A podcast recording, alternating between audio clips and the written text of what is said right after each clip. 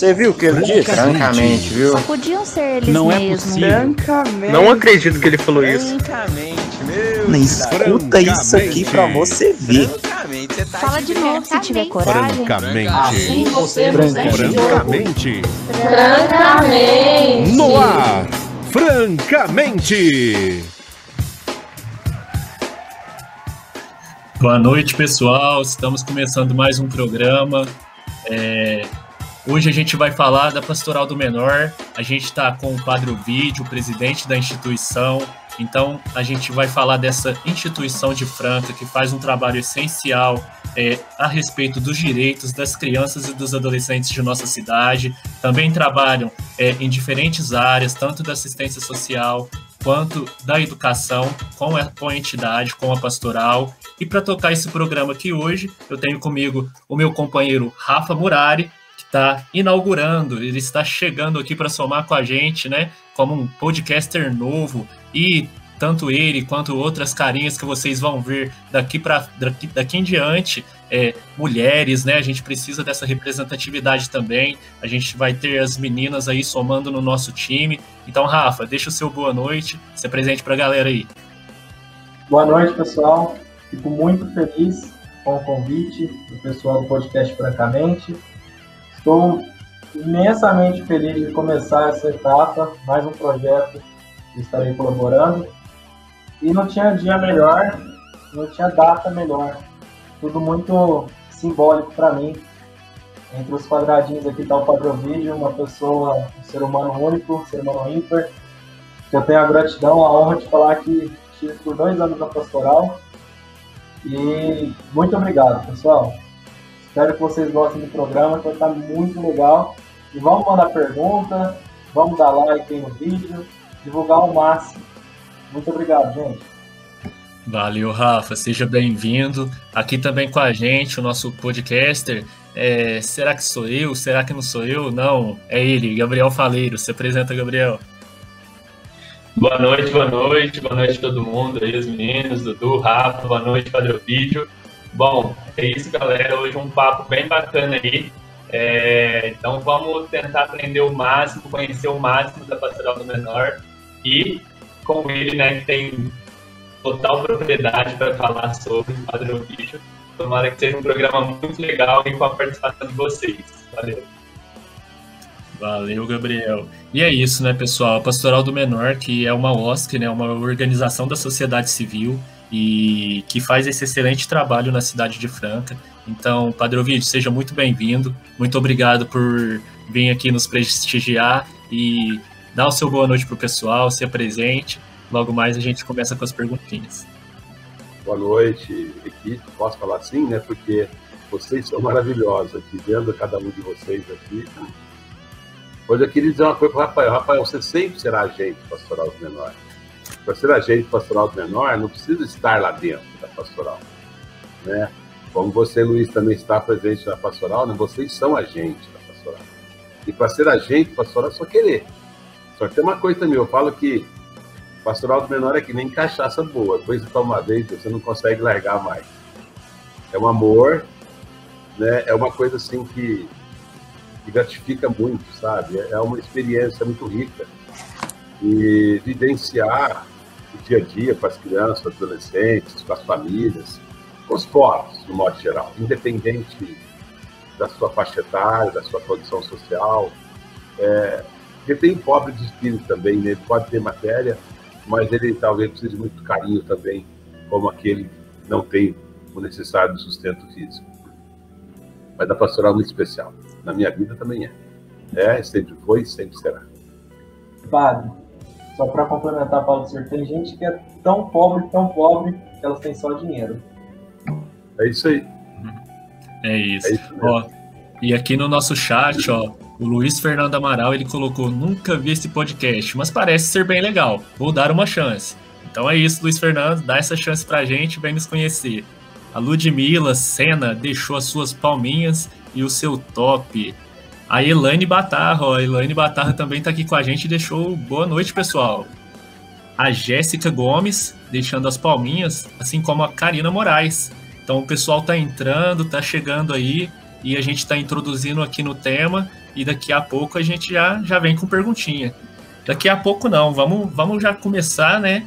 É, e pessoal, sintam-se em casa aqui no nosso, no nosso podcast, mande as suas perguntas, vamos conhecer, vamos perguntar tudo, porque a gente está com o cara que, que realmente conhece, porque tá aqui na, está na pastoral, né? Eu falo aqui porque hoje eu faço parte, parte da equipe também, mas que, que tá desde o início, desde o princípio, e que é ele que, que vai saber responder tudo pra gente, né? Então, Padre Ovídio, a minha primeira pergunta é o seguinte: é, como que surge a pastoral em Franca? É de uma demanda da Igreja Católica ou é a partir de um contato com a nossa realidade, né, a nossa realidade local da cidade, que mostra a necessidade de ter um trabalho assim como a pastoral veio efetuar? Ô, Dudu, quero dizer uma coisa aqui. É, antes mesmo de eu falar de pastoral em Franca, acho que era importante eu falar de mim, sabe? É, talvez até as pessoas entenderem é, por que essa minha vocação, é, por que esse meu dedicar a vida pelos pobres. É, eu falo que tudo começou na minha infância, na minha família, no meu lar. Tá? Sou francano, nascido e criado em Franca. É, meu pai ainda é vivo, com 95 anos. Minha mãe, quando morreu, ela tinha 44 anos. Eu tinha 18 para 19 anos, quando minha mãe veio a falecer. E sou filho do primeiro casamento do meu pai, nós éramos em sete irmãos. É, dois irmãos mesmos já vieram falecer. O Anselmo, que morreu em 2002, e o Agostinho, filho, que morreu ano passado, em julho do ano passado, de Covid, inclusive, em Ribeirão Preto. É, tenho mais uma irmã no segundo casamento do meu pai, então hoje somos, de oito, somos seis. Né? Então tenho em Franca duas irmãs, tá? vivem com a gente aqui em Franca, é, um irmão que mora em Patrocínio Paulista, é, tem um irmão ainda vivo, né? Um outro faleceu, morava em Ribeirão, mora em Ribeirão Preto. E tem mais um irmão, né? Aqui em Franca. É, e eu, né, então são dois homens aqui em Franca, um em Patrocínio Paulista, um em Ribeirão Preto, e duas irmãs aqui em Franca. Sou filho, assim, de uma família muito grande, tanto da parte materna como da parte paterna, os filhos. E vem de uma família muito religiosa também, é, uma experiência muito rica no sentido de valores, em especial com os pobres. Falo que eu sou marcado por sinais profundos de testemunho familiar, de oração e de testemunho de vida junto aos pobres, minha vida. De oração, eu falo que eu sou fruto de oração. A minha vocação é resultado de, de uma avó paterna que a vida toda debruçou na oração, sabe? É, para que tivesse um filho padre, e quando chegou na minha história, chegou a ter primo meu, que chegou para o seminário, eu teve nenhum filho padre, os 14 filhos da parte paterna, é, nenhum chegou a padre, meu pai chegou até a pensar em ser padre quando era jovem, mas depois tive um primo, também entrou para o seminário, mas eu que acabei indo para o seminário. A minha história e o que mais marca nessa história, essa minha avó, como sempre rezou pelas vocações, e no finzinho da vida dela teve Alzheimer, e quando chegou o dia da minha ordenação sacerdotal, que eu fui ordenado padre na Catedral de Franca, no dia 7 de dezembro de 1983. Eu, em consideração à vida de oração dela, por mim, é, eu fui lá até a casa dela, amanheci, pelo lugar que eu fui, fui na casa da minha avó. Quando eu cheguei na casa da minha avó, ela estava numa fase do Alzheimer que ela não conhecia mais os filhos, não conhecia as filhas, não conhecia ninguém. A mim mesmo, ela era raro as ocasiões eu ia lá, eu tinha que conversar muito, mas muito com ela, para ela saber quem eu era. Mas ela não tinha mais assim essa capacidade. Quem conhece o Alzheimer, quem tem Alzheimer na família, sabe o que eu estou falando. No dia que eu cheguei, quando eu cheguei na casa da minha avó, dia da minha ordenação, ela me tratou pelo nome. Fiquei surpreso. Oi, eu sempre fui criado como Vidinho, tá? Vidinho. Oi, Vidinho, tudo bom? Quanto tempo que eu não te vejo? E aí foi falando, meus irmãos, falando do meu pai. E minhas tias lá, que moravam na casa, na casa da minha avó, assustaram quando viram minha avó tratando pelo nome, tratando meus irmãos pelo nome. Eu eu vim trazer uma boa notícia para a senhora. Hoje eu vou ser ordenado padre. Isso na manhã do dia 7 de dezembro de 83. Quando eu falei isso, a minha avó estendeu os braços aos céus, ajoelhou e louvava a Deus. Louvava a Deus, agradecia a Deus, que Deus ouviu a voz dela no fim da vida dela. Então veja que uma mulher que não conhecia mais ninguém, ela, ela lembrou aquele momento. Ela me tratou pelo meu nome e ela começou a agradecer a Deus. Ela saiu contando, ela não se continha, ela saiu batendo nas portas vizinhas, tratando as vizinhas pelo nome. Olha que coisa interessante. Ela não, ela não conhecia ninguém mais, ela tratava vizinha por vizinho, filho por filho, contando que o neto dela ia ser padre. Né? O neto dela ia ser padre. E, e ela se arrumou, ela já queria ir para a catedral, sabe? A minha tia tiver que segurar, minha avó, inclusive, para não ir para a catedral. Ela queria ir, para sentar no banco, eu quero sentar no banco, eu quero ver tudo. Para falar, né? E aquilo me emocionou muito, eu chorei muito. Me emocionou, me emocionou até hoje quando toco nesse assunto. Quando eu recordo esse momento da minha vida. Quando deu seis horas da tarde, tanto é que a minha tia chegou a preparar a mesa, ela tomou banho, ela se arrumou, sabe? Ela, ela ficou assim, aquela idosa lindona, sabe? E ela tinha um cabelo comprido, ela fazia uma trança, aí me enrolava assim, aquela trança, ela, ela mesma fez tudo, sabe? Ela fez aquilo, ela se arrumou. Quando deu seis horas da tarde, a Luizinha falou. Né? Ela voltou a ser avó Alzheimer. Então eu falo que Deus deu para ela um lindo dia, aquele dia para ela. Para mim também. Mas voltando então na minha infância, quero citar porque a minha avó possui fruto de uma família de muita oração, na parte paterna e na parte materna também. Na parte materna, minha avó foi criado ali próximo a Champanhar, a escola Champanhar Maristas, da Vila Rua para a Vila Champanhar, na Rua do Norberto. E eu sou do tempo dos irmãos Maristas e sou do tempo também é, das irmãs do Lourdes, do Colégio Lourdes, que também faz parte da minha história. E a minha mãe, minha avó, onde é hoje a sapataria da pizza, ali na esquina da, da, da, da rua Júlio Cardoso com a Saldanha Marinho, era uma sapataria lá mesmo, por isso recebe esse nome. Ali, aquela casa, o meu avô materno comprou do meu bisavô materno. Tá? Era tudo ali da meu bisavô, da região. E meu avô materno, que tem meu nome, Ovídio também, eu que é o nome dele, na verdade, é, eu tenho o nome dos meus dois avôs, Ovídio José. Os dois avós meus, Ovídio materno, José paterno. E, e tem significado do meu nome também. Importante citar o significado do meu nome aqui para vocês. Vou entrar depois. E a minha avó também era mulher de muita oração. A gente frequentava ali a matriz na época, não era catedral. Eu gostava de ir para casa da minha avó, quando criança, criancinha, só para ir na igreja de madrugada com a minha avó, que era tudo escuro, que eu gostava de acordar cedo para ir com a minha avó rezar. E assim foi a nossa vida. Minha mãe, com sete filhos, quando nós íamos para a missa, meu pai sentava na ponta de um banco, minha mãe sentava na outra ponta do banco, os sete filhos no meio. Né? E eu fui criado assim, aos sete anos eu fiz a primeira comunhão, lá na matriz. E naquela mesma época, eu já frequentava os maristas, ali, no colégio. Os dois irmãos meus mais velhos foram alunos do marista. E, e eu comecei a frequentar. E eu ia à missa, depois que eu fiz a primeira comunhão, eu ia à missa, que era mais perto da minha casa, um quarteirão, quando eu ia na casa da minha avó, ia lá no Marista. É, um quarteirão da minha casa, eu participava da missa, e depois eu já subia para o colégio das irmãs, onde já existia um começo da colmeia, hoje conhecido como CEPROL. O meu trabalho com as, as meninas do colégio e as freiras fazia um trabalho social com os pobres, lá na Vila Europa. Eu ia com as, com as irmãs lá na Vila Europa servir os pobres. Porque na minha casa também já foi assim.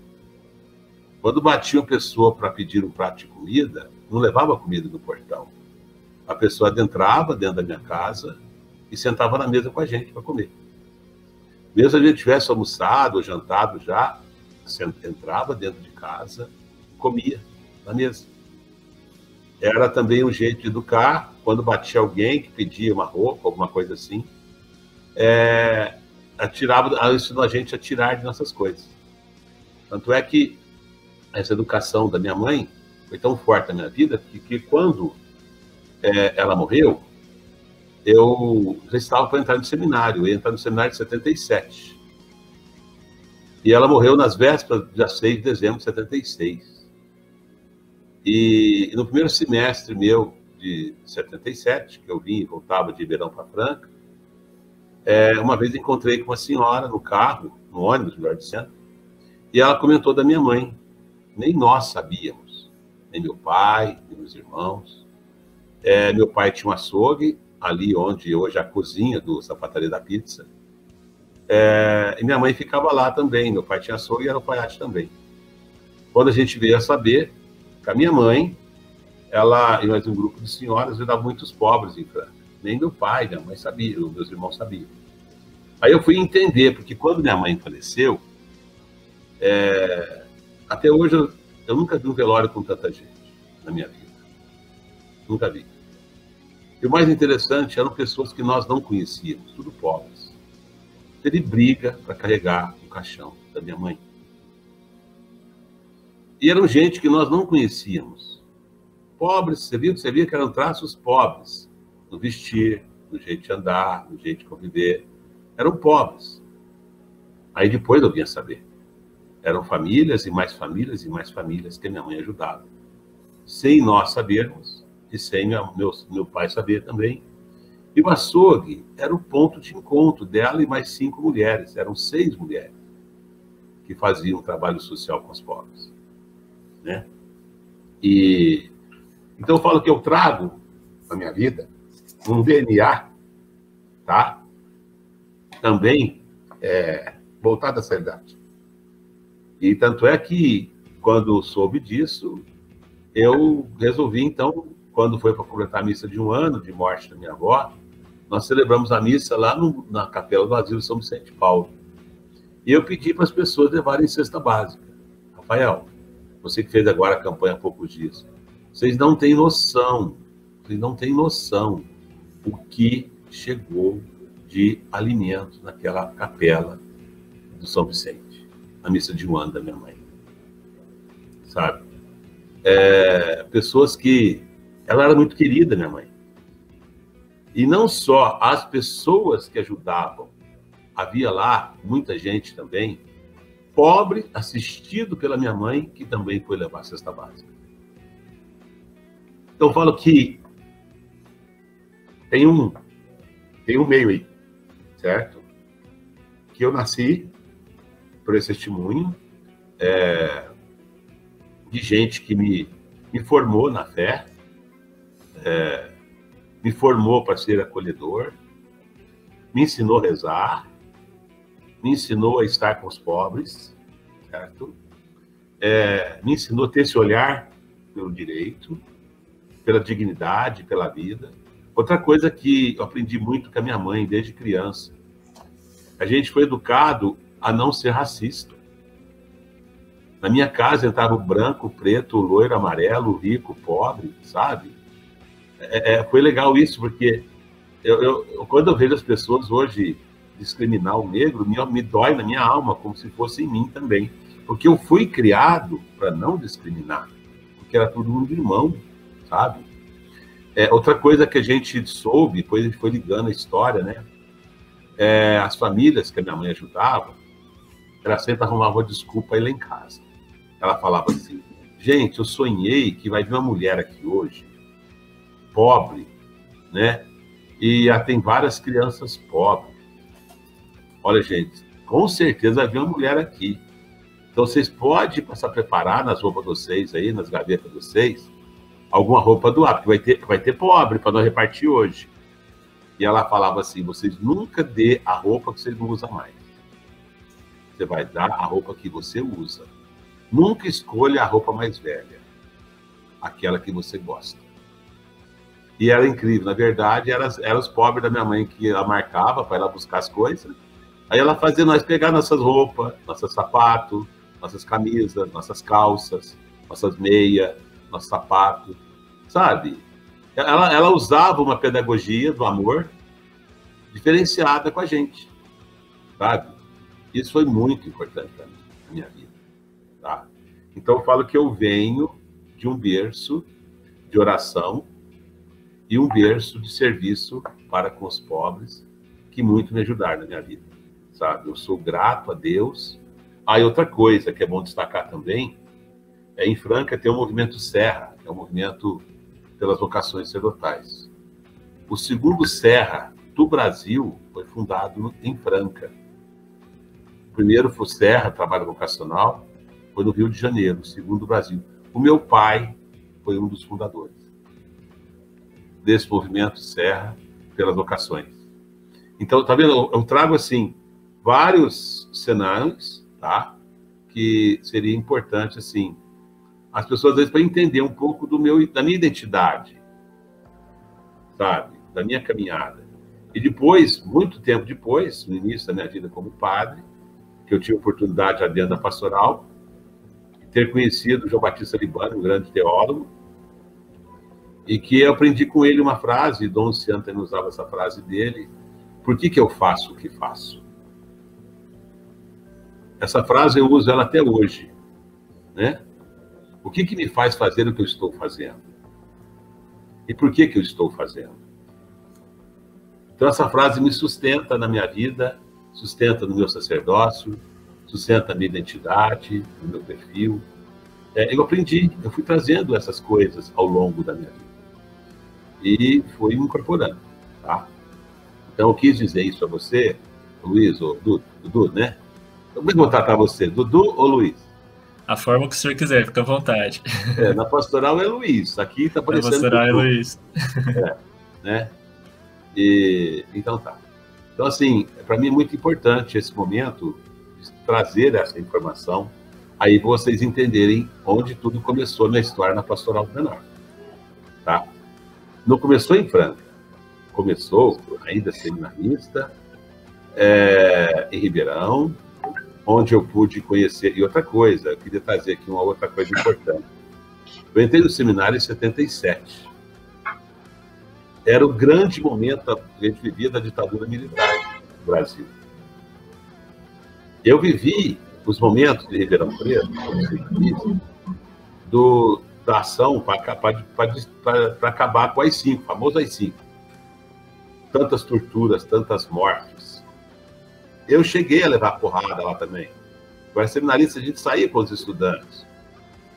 Eu tenho um amigo padre, colega padre de turma, uma vez me lembro que a gente teve que correr para Catedral de Ribeirão Preto. É, ele levou uma cacetada em cima do rim, o resto da vida tem problema renal. Sabe? Ele, na polícia, eles tinham os cacetetes imensos, os cacetetes de tamanho quase um metro de comprimento. E eu vivi essa fase em Ribeirão. E eu venho também é, de uma fase dentro da igreja, pós o Concílio Vaticano II, onde a situação da miséria no mundo e do Brasil era muito grande, na América Latina também. Além da ditadura militar, a questão do êxodo rural, a questão da miséria, da fome. Tanto é que os bispos do Brasil, como na América Latina, é, se reuniram também, não só para aplicar o Concílio Vaticano II, essa abertura que a igreja teve, o Papa São João 23 né, usou, né? Vamos abrir as portas para que o Espírito Santo nos ilumine, abrir a janela, novos ares. Realmente aconteceu isso na igreja. E, e depois os bispos da América Latina. O primeiro documento após o Concílio Vaticano II da América Latina foi o documento de Medellín. E o documento de Medellín já trouxe esse olhar é, da opção preferencial pelos pobres, devido à realidade de miséria, de pobreza que vivia o nosso povo. De, de dor, de violação de direito, em todo sentido. A questão do êxito rural é uma questão antiga, não foi só na década de 50, veio antes. Existe inclusive um vídeo, vocês podem pesquisar, sobre no Nordeste do Ceará, existia um campo de concentração para pobres. Tem um vídeo só para tratar sobre o campo de concentração que teve para pobres. Eles tiravam os pobres da cidade de Fortaleza e violando, violando mesmo assim, é, é, compulsoriamente, sabe? É, tiravam os pobres, isolavam os pobres, porque o pobre não podia misturar com a elite da cidade. E da onde que vinham os pobres? Do interior, buscando socorro, igual estamos vendo hoje, a migração dos países pobres do mundo. O povo morre, mas buscando direito, buscando vida, buscando condições. Tá? E o Papa tem falado isso muito, constantemente. O Papa tem falado: eu prefiro uma igreja enlamada, ensanguentada, do que uma igreja fechada dentro de sacristia. Ou seja, uma igreja voltada de verdade para o pobre, o simples. Então, eu fui formado no seminário dentro de um contexto da época da teologia da libertação. Hoje, quando se critica a teologia da libertação fora de um contexto, a pessoa não entende. Você tem que entender o contexto da época. Depois, dez anos depois, 78, eu já estava no seminário, quando aconteceu o Puebla. E eu vivi o pré-Puebla dentro do seminário. Os encontros preparativos, sabe? Para construir o documento episcopal latino-americano de Puebla. Aí fortaleceu o trabalho com os povos e inseriu o trabalho com os jovens. Porque a outra grande massa também violentada, desrespeitada e ainda continua, os jovens. Então, o documento de Puebla, Medellín e Puebla, 68 a 78, vieram num período muito forte no nosso Brasil, na América Latina. A questão da ditadura militar, a questão da, do êxodo rural, a questão também da, da opressão, do desrespeito, a violação de direito, só a classe dominante mesmo é, que mantinha. Ah, e falando em classe dominante, queria aproveitar fazer propaganda de um filme antigo brasileiro, tá? Essa questão da exploração do pobre é, é antiga, desde o tempo da escravidão. Vamos fazer aqui, existe um filme chamado Quanto Vale ou É por Quilo? É um filme documentário. Muito é bom esse, padre, muito bom. Sabe? Esse filme é riquíssimo, tá? Ele ajuda você a fazer essa leitura, o que, que é explorar o pobre. E qual a estrutura, até a igreja entrava nesse esquema. As pessoas do poder dominante, que faziam parte da igreja, usavam da igreja para explorar. Por exemplo, de França, você sabia que a capelinha foi comprada por uma carta, é, como é que falava? Carta forrânea, forrânea, como é que é o termo? É, quando o, o, o, escravo tem a liberdade, fugiu a palavra alforria. agora. Alforria, isso. Foi por escravo e comprou. Sabe como chama esse escravo? O João Traficante. Quem sabe o nome aqui? A rodovia. É. Tá? Para os pobres, para os negros. A capelinha foi construída por negros. A capela São Benedito, de Franca, também. Por quê? Na catedral, hoje catedral, os pobres e os escravos não podiam participar. Não ia para a capelinha, ficar bem longe. Olha só, ao conceito do pobre. A periferia, não pode ficar no centro, tá? Vamos fazendo uma leitura aqui. Aí depois nasceu, a primeira paróquia de Franca, depois da catedral, foi São Sebastião. Aí na São Sebastião também não podia ficar pobre. Aí fizeram a São Benedito. Certo? Os negros da época que construíram os escravos, que construíram São Benedito, que deram o nome de São Benedito, Santo Negro. A Nossa Senhora Aparecida, a nossa Mãe Negra. Ó, vamos fazer uma leitura aí, gente. É importante a gente conhecer um pouco da história de Franca, tá? Também da nossa periferia, dos nossos povos, dos nossos negros, tá? Então, estou fazendo essa leitura com vocês aqui para a gente situar. Então, eu fui para um seminário, uma base familiar, tá? O Colégio Lourdes veio para acolher uma elite, tá? O Marista veio para acolher uma elite, mas existia as alunas pobres, existia os alunos pobres, tinha os dormitórios das elites que trazia para estudar, mas tinha a aluna pobre, tinha a elite dos alunos do Champagnat para estudar. Mas tinha, eu era da turma dos pobres que frequentava o Champagnat. Eu não sou pobre, eu não sou rico. Eu não vim de família rica, de forma alguma. Eu tive uma base que me ajudou. Então o seminário também veio com isso. Eu vivi a ditadura. Em Ribeirão Preto já tinha um trabalho com menor de rua. Existia uma famosa, existe até hoje essa instituição lá chamada Casa das Mangueiras. Uma mulher que foi professora minha, Sueli Danhone, já trabalhava com menino de rua. Aquilo já, já nasceu nos meus olhos, aquele olhar também para criança, adolescente, menino de rua. Né? Então, vamos voltar. Olha, eu nem cheguei em Franca ainda em falar de pastoral. Tá? Só para vocês entenderem um pouco do, do vídeo aí, ó, né? Que foi sendo construído na sua identidade, no seu perfil, tá? E vocês sabendo um pouquinho mais de mim, tá? Então, eu tive uma graça ter professores maravilhosos, professores que eu me lembro que tinha um professor meu que ele falava assim, que já morreu. Ele falava assim: vocês ficam vomitando pobre, botando pobre, e depois não assumir, não assume, não. Não vem aqui fazer de conta que vocês estão assumindo os pobres e ficar vomitando. A frase que ele usava. Mas depois vocês contradiziam o que vocês estão falando. Ele falava desse jeito na sala de aula pra gente. Sabe? Ou você assume ou você some. Não faz gracinha com a igreja, não, com os pobres, não. Ele falava assim. Não faça graça, não. Ou você é ou você não é. Ou você assume ou você não assume. Ou entra a sua identidade ou não entra. Ele era radical. Ele ajudava a gente falar. Ele falava assim: eu tenho consciência que eu não tenho perfil para trabalhar com os pobres. Mas não venham vocês aqui fazer graça para mim e depois fazer o contrário lá fora. Ele usava essa expressão na sala da gente, nos nossos encontros. Isso me ajudou no seminário. Muito. Sabe? E agora, quando começou a pastoral em Franca? Né? Falando demais, né, gente? Quer dar um tempo aí? Para a turma perguntar. Fica à vontade, padre. Vamos, pode beber uma água aí, ó. Vamos Não, ver aqui o pessoal que mandou. Eu quero que você me interrompa. Pode tá? deixar, a gente vai interrompendo. Tá bom.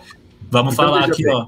Pessoal mandando boa noite. A Ionara Gomes mandou, o Marcos Gomes também. Eu fui colocando aí enquanto o padre falava, pessoal. E aí podem mandar perguntas aí pelo chat.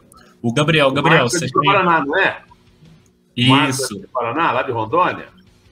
É isso mesmo, se eu não me engano. Foi... É, ele é agente pastoral do menor de Rondônia. De Paraná, Ó, isso mesmo. Ele é lá, agente pastoral do menor, amigão meu. Isso. O, o Rafa ou o Gabriel, vocês querem trazer algum recadinho aí, enquanto o padre dá uma descansadinha na voz? Opa, posso trazer aqui? A gente... Ainda tem que responder essa pergunta, viu, Dudu? Que eu não respondi ainda não, viu? Tranquilo. No dia 19 de junho, o pessoal dos Amigos Solidários de Franca vai realizar uma feijoada beneficente em prol da Pastoral do Menor do IANSA. IANSA é o Instituto de Apoio à Nossa Senhora Aparecida, funciona como uma casa de apoio para pacientes oncológicos. Tá? Então, quem tiver interesse, ao longo da nossa live, vai aparecer aqui no, na, no, no rodapé aqui, embaixo do quadro vídeo, embaixo do Gabriel aí, como você adquire, é, PIX, a forma de retirada e tudo mais. Mas caso você tenha interesse, dia 19 de junho, pessoal dos Amigos Solidários da realização feijoada, a entrega vai ser no sábado, do dia 19, das 11h30 às 2 da tarde, R$ 35,00 o litro feijoada. A entrega vai ser lá na capelinha, tá? Então entre em contato, rede social, através dos telefones, que ao longo da nossa live, do nosso podcast, o Luiz vai disponibilizar. Caso você esteja ouvindo depois da nossa live, né, através das plataformas de streaming, é só entrar em contato pelo Instagram, Pastoral do Menor Franca, ou pelo, pelo Instagram do Yancy também, tá? Então, é uma campanha de sucesso. Ano passado foi um sucesso. Essa feijoada do pessoal aí, agradou todo mundo que comprou, tá uma delícia. Então, aproveitem, pessoal, que é uma forma de contribuir com as atividades da Pastoral do Iana e também encher a barriga no sábado, né? Muito bem. Bom, também já quero fazer uma divulgação aqui, né? Continuar os nossos ouvintes aí que acompanham o nosso podcast sempre. A gente está fazendo a campanha do dia, do, do dia dos Namorados, então você aí que tem sua namorada, seu namorado, é, manda uma mensagem para a gente, manda um e-mail para a gente fazendo uma declaração aí para o seu parceiro, para sua parceira. E vocês vão estar concorrendo a vários prêmios aí dos nossos patrocinadores. Depois a gente vai também divulgar aí os nossos patrocinadores, como todos os, os outros programas. E pessoal, é só mandar para o nosso e-mail. O Dudu vai colocar aí também né, o e-mail do podcast, francamente. Você vai mandar para a gente. E aí, todo mundo vai mandando, vai mandando, e depois a gente vai ter que escolher um vencedor para ganhar todos esses prêmios. E o que, que a gente vai ganhar, pessoal? Vamos, vamos relembrar aí o que, que vai ter nesses prêmios. Vai ter o Ateliê Menina Delicada, está tá em parceria com a gente, né? A Pastel.com também está em parceria com a gente, né? Isso mesmo. Por, por enquanto, o, os meninos aí nos nossos bastidores vão mandar pra gente, mas eu, é, igual o Gabriel colocou, vai ter o pastel, gente, e não é qualquer pastel. Para quem conhece o pastel, é aquele pastel de um quilo, é igual a feijoada. Feijoada deliciosa, um quilo, é um quilo de pastel. O padre conhece, olha lá. pastel delicioso e aquela caixinha cheio de, de amor, de delicadeza do ateliê Menina Delicada, onde você pode colocar sua cartinha ou colocar bombons para o seu parceiro, para sua parceira. E galera, vamos caprichar, né? Escreve uma poesia, faz uma paródia. É, e, e não precisa ser só, só par romântico, não, viu? Pode ser uma declaração de amizade também. Então, se vocês quiserem, é só se declarar. Vamos usar essa data aí para colocar né, as emoções, a, o, as paixões para fora e também esse amor de que seja de um relacionamento é, entre um casal ou entre amigos, tá certo? Vamos participando. Eu só queria fazer uma pergunta antes, antes do padre voltar, né, para a pergunta que o, que o Dudu fez. Eu queria perguntar para o senhor, padre, como que na sua casa que o pessoal te chama? De Ovídio ou de padre Ovídio, padre, como que eles te tratam? Porque aí o senhor perguntou para Eduardo, né? Aqui é Luiz ou é Dudu? Né? Ele é meu irmão, eu costumo chamar ele de Eduardo, chamar de Dudu é difícil, chamar de Luiz é difícil. E aí eu queria saber se lá na casa do senhor eles te tratam pela pessoa física ou pela pessoa jurídica. Ó, oh, uma boa pergunta. Mas se eu contar, você não vai acreditar. Meu pai me chama de Padre Ovídio. Ah. Profissional, ali mantendo meu pai, ele me trata e ele, ele tem orgulho de falar para todo mundo: do meu filho é o padre Ovídio. A minha irmã, está lá na casa do meu pai, eu chego lá, o Padre Ovídio, Padre Ovídio, né? E me chama de Padre Ovídio. De vez em quando sai um vidinho. De vez em quando sai um vidinho, certo? Os meus irmãos me chamam de Padre bom. Os meus sobrinhos, tio, tio Vidinho. Tio Vidinho, tio Vidinho, né? É o tio Padre, tio Vidinho, né? Então tem disso. Mas no início do meu sacerdócio. Né, é, é, no início do meu sacerdócio, quando eu fiquei na catedral, que foi criado ali, o Dom Jorge chegou a falar: olha, a partir de hoje acabou o vidinho. Agora é Padre Ovídio, né? No dia da minha posse como vigário na catedral é Padre Ovídio. E, mas eu, isso não me, não me diminui nem me, nem, me aumenta. Se você me chamar de Vidinho, se você me chamar de Padovito, se chamar de você, se chamar de senhor, para mim, é o carinho é o mesmo, sabe? Eu acho que o que manda é o carinho da pessoa que está dirigindo a você, tá? Então, acho que isso para mim é, é muito, muito importante, tá? É... Acho que assim, eu sou grato, eu sou grato a Deus por essa formação. Mas vamos lá. Vou tentar responder a resposta à, fala do Dudu. Onde tudo começou, né, Dudu? Exatamente. É, ainda, um pouco, já estava na teologia, dois anos antes, um ano antes da minha ordenação, 82, é, 81, 82, 82, para ser preciso, a convite de Diógenes, né, foi um casal de São Paulo, e eu fui também, quando a gente começou a participar das Semanas Ecumênicas do Menor, em São Paulo. A irmã, a irmã do Rosário, primeiro começou com Dom Luciano, que é bom de situar, como tudo começa em São Paulo, e o contexto do antes, das semanas ecumênicas. Vamos falar de 77 até é, 81, quando foi a primeira semana ecumênica do menor. E eu comecei a participar da segunda, em 82. É, é bom situar, que a sociedade saiba, que talvez o povo não sabe, a grande maioria não sabe da história, Em 1975, aconteceu a primeira CPI né, sobre a questão do menor no Brasil. E, na verdade, essa CPI saiu porque o menor sempre foi visto, como pobre, de modo geral, como um problema para a sociedade. Tá? E, juntamente com esse período de ditadura militar, que a gente estava falando aqui, e que também teve uma influência muito grande sobre o pobre. Influência. Nesse mesmo contexto que aconteceu essa CPI da ditadura militar e do, do menor, né? é, essa comissão parlamentar que nasceu é, para tentar resolver a situação do menor, nesse mesmo contexto estava nascendo a Pastoral do Menor de São Paulo, em 1977.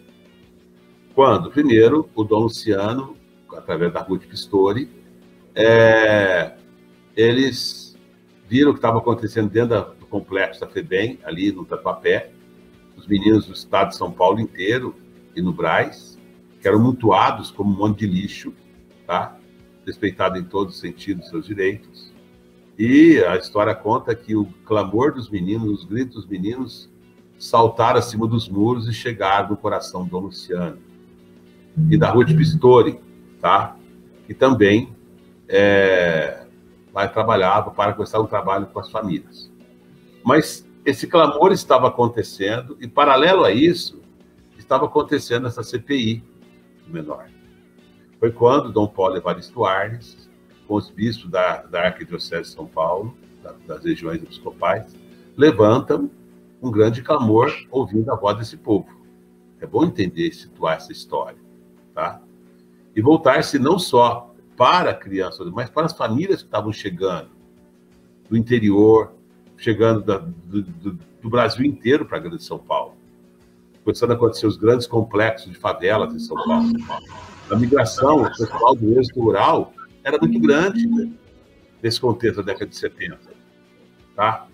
E, e o clamor ali acontecendo, os pobres cada vez maiores do mundo. A CPI resultou em 1979 o famoso Código de Menores. Esse Código de Menor, na verdade, ele não veio para proteger o, o pobre, ele veio para dizer para o pobre, para a criança, que ele é um bandido, que ele é um criminoso. E nasceu, na época, a FEBEM e a FUNABEM, onde Fundação Nacional para o Bem-Estar do Menor e Fundação para o, o Bem-Estar do Menor do, do Menor do Estado de São Paulo. As famílias pobres eram iludidas, certo? A, a entregar os às instituições ligadas a essa fundação, a FEBEM antiga, tá? e, e a outros estados do Brasil para colher. Tem até um filme interessante que vale a pena você que me ouve aqui, anota aí, assistir esse filme, né? Código de Menores e, e, e o Castigo no, na Adolescência. Muito interessante esse filme, né? Tem também o filme Contador de História.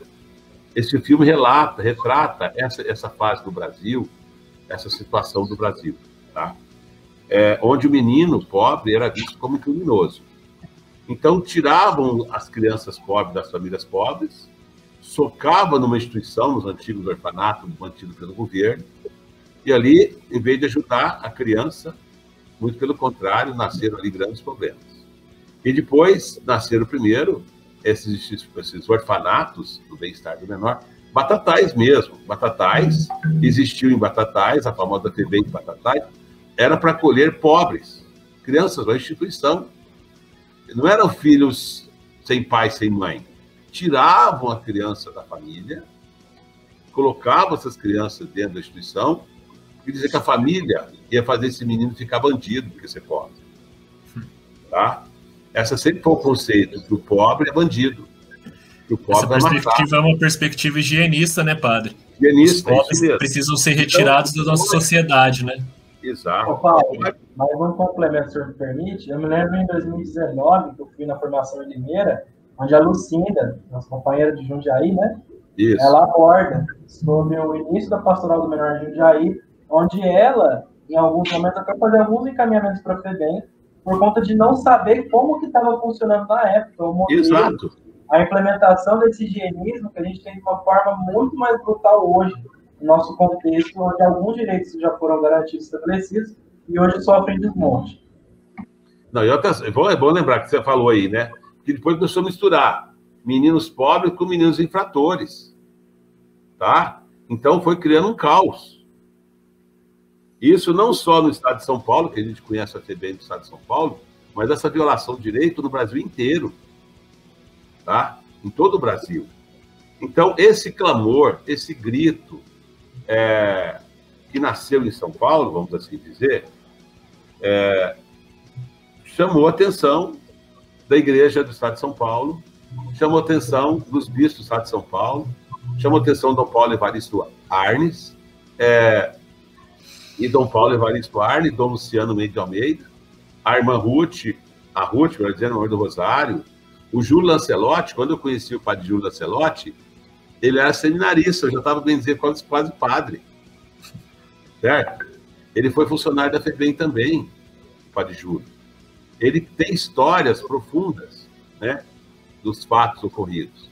E os meninos de rua. Ah, e outra coisa. O que é menino de rua e o que é menino na rua? É igual o morador de rua. É bom a gente fazer a diferenciação do de e do, e na. Tá?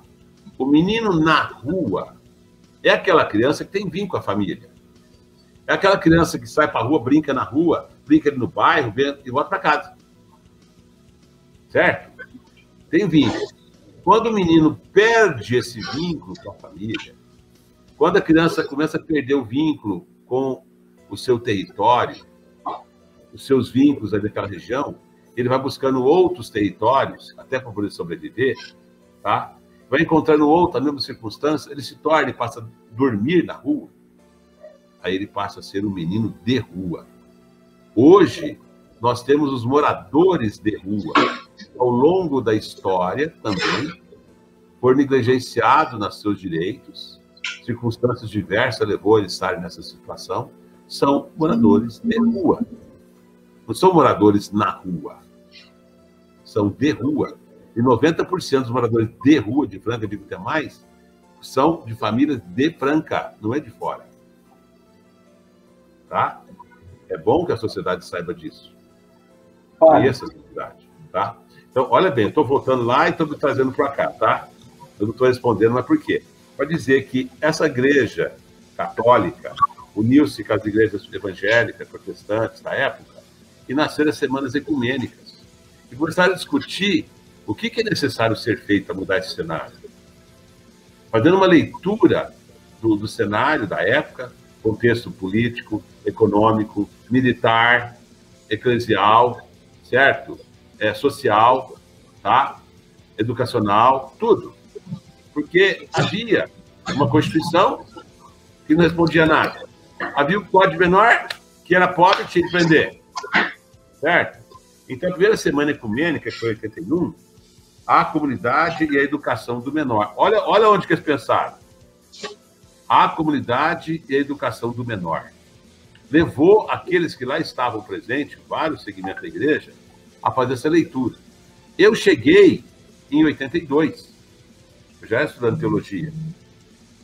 Transformar-se para transformar. Olha o tema. Como é que eu posso trabalhar com o pobre se eu tenho conceitos que condenam? Como é que eu posso ter olhar se meu olhar de condenação? Tanto é que quando eu cheguei, comecei a trabalhar em Franca, eu falava assim: a Franca não tem menino de rua. Foi quando eu escutei isso aqui, meu olho abriu, meus ouvidos abriram, meu coração escancarou. Eu também achava que não tinha. Como muita gente hoje fala que não tem pobre. Ah, Franca é privilegiada. Franca é privilegiada sim. Não tem favela, mas tem pobreza, tem. E muito pobre. Muita gente passando fome em Franca. Muita gente passando fome em Franca. Certo? Em 83, nós queremos viver. Olha que palavra bonita. Saiu da onde esse, esse tema? Do clamor. De quem? Das crianças, adolescentes, lá da Praça da Sé, do Wilson que morreu, e tantos mais que clamavam: eu quero viver, eu quero ter meu espaço. Isso começa a mexer com a sociedade. Eu tive essa oportunidade de participar desses eventos. E foi quando eu comecei a trabalhar aqui em Franca, formar casais, começar a sentar com as pessoas, reunir na Praça Central de Franca, tá?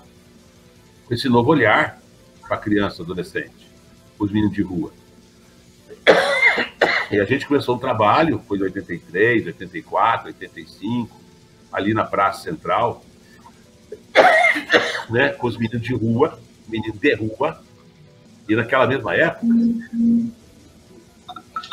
a gente fazia análise de conjuntura, coisa que comecei a entender o que é análise de conjuntura. Eu nem sabia o que era isso, falava, mas não sabia o que era isso. Eu fui entender o que é uma análise conjuntura, para você poder abrir seus olhos, seus ouvidos e seu coração. Né?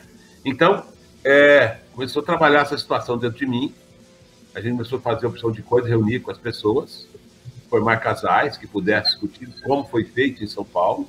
Eu buscava sempre a mesma metodologia que São Paulo fazia, eu trazia para cá. Certo? E nessa história, a gente foi vendo meninos de vários lugares de Franca. Eles iam de vários territórios, vários bairros, e encontravam em Franca. Eles tinham que ir para o centro, centro, eles tinham que ir para o centro para levar alguma coisa para casa. Se eles não levassem, eles apanhavam do pai e da mãe. Além de ser pobre, ser excluído da sociedade, tá? ser mal visto como trombadinha, na época falava o termo trombadinha, é, eles apanhavam dos pais. E naquela época, o que, que eles usavam? O tiner e cola para cheirar. Falando que era fácil conseguir cola em qualquer lugar. Eu trabalhei na fábrica de calçado. Eles punham a cola dentro do saquinho plástico, enfiavam o saquinho plástico assim na cara, ficava loucão. Era pior do que lança-perfume. Era um jeito de fugir da realidade deles.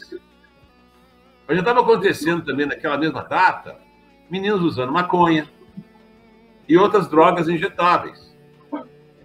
Eu encontrei menino que aplicava droga aqui no pescoço, atrás da orelha. Uma vez encontrei um menino que aplicava injeção nas veias do pênis. Uma outra vez, quando chegou naquela data também, 85, 86, a primeira campanha da AIDS em Franca, é, eu fiz parte da comissão multidisciplinar aqui em Franca também da AIDS. Essa mesma época eu estava trabalhando com as prostitutas no Guanabara. Um trabalho, eu levei um menino para tirar sangue, fazer um teste de AIDS. Ele não tinha veia nos braços mais. Ele não tinha veia nos braços mais. Ele pediu, falou, dá aqui a injeção, ele falou para a moça. A moça, 30 anos de experiência de, de, de, de laboratório. Ele nem usou o catéter para apertar a veia. Ele apertou aqui, ó, no braço, assim, com a mesma mão que estava aqui, ó, ele segurou a injeção, ele enfiou a injeção. Olha o movimento que eu estou fazendo aqui, ó, para adentrar aqui no braço, ó. Ele pegou a veia artéria dele.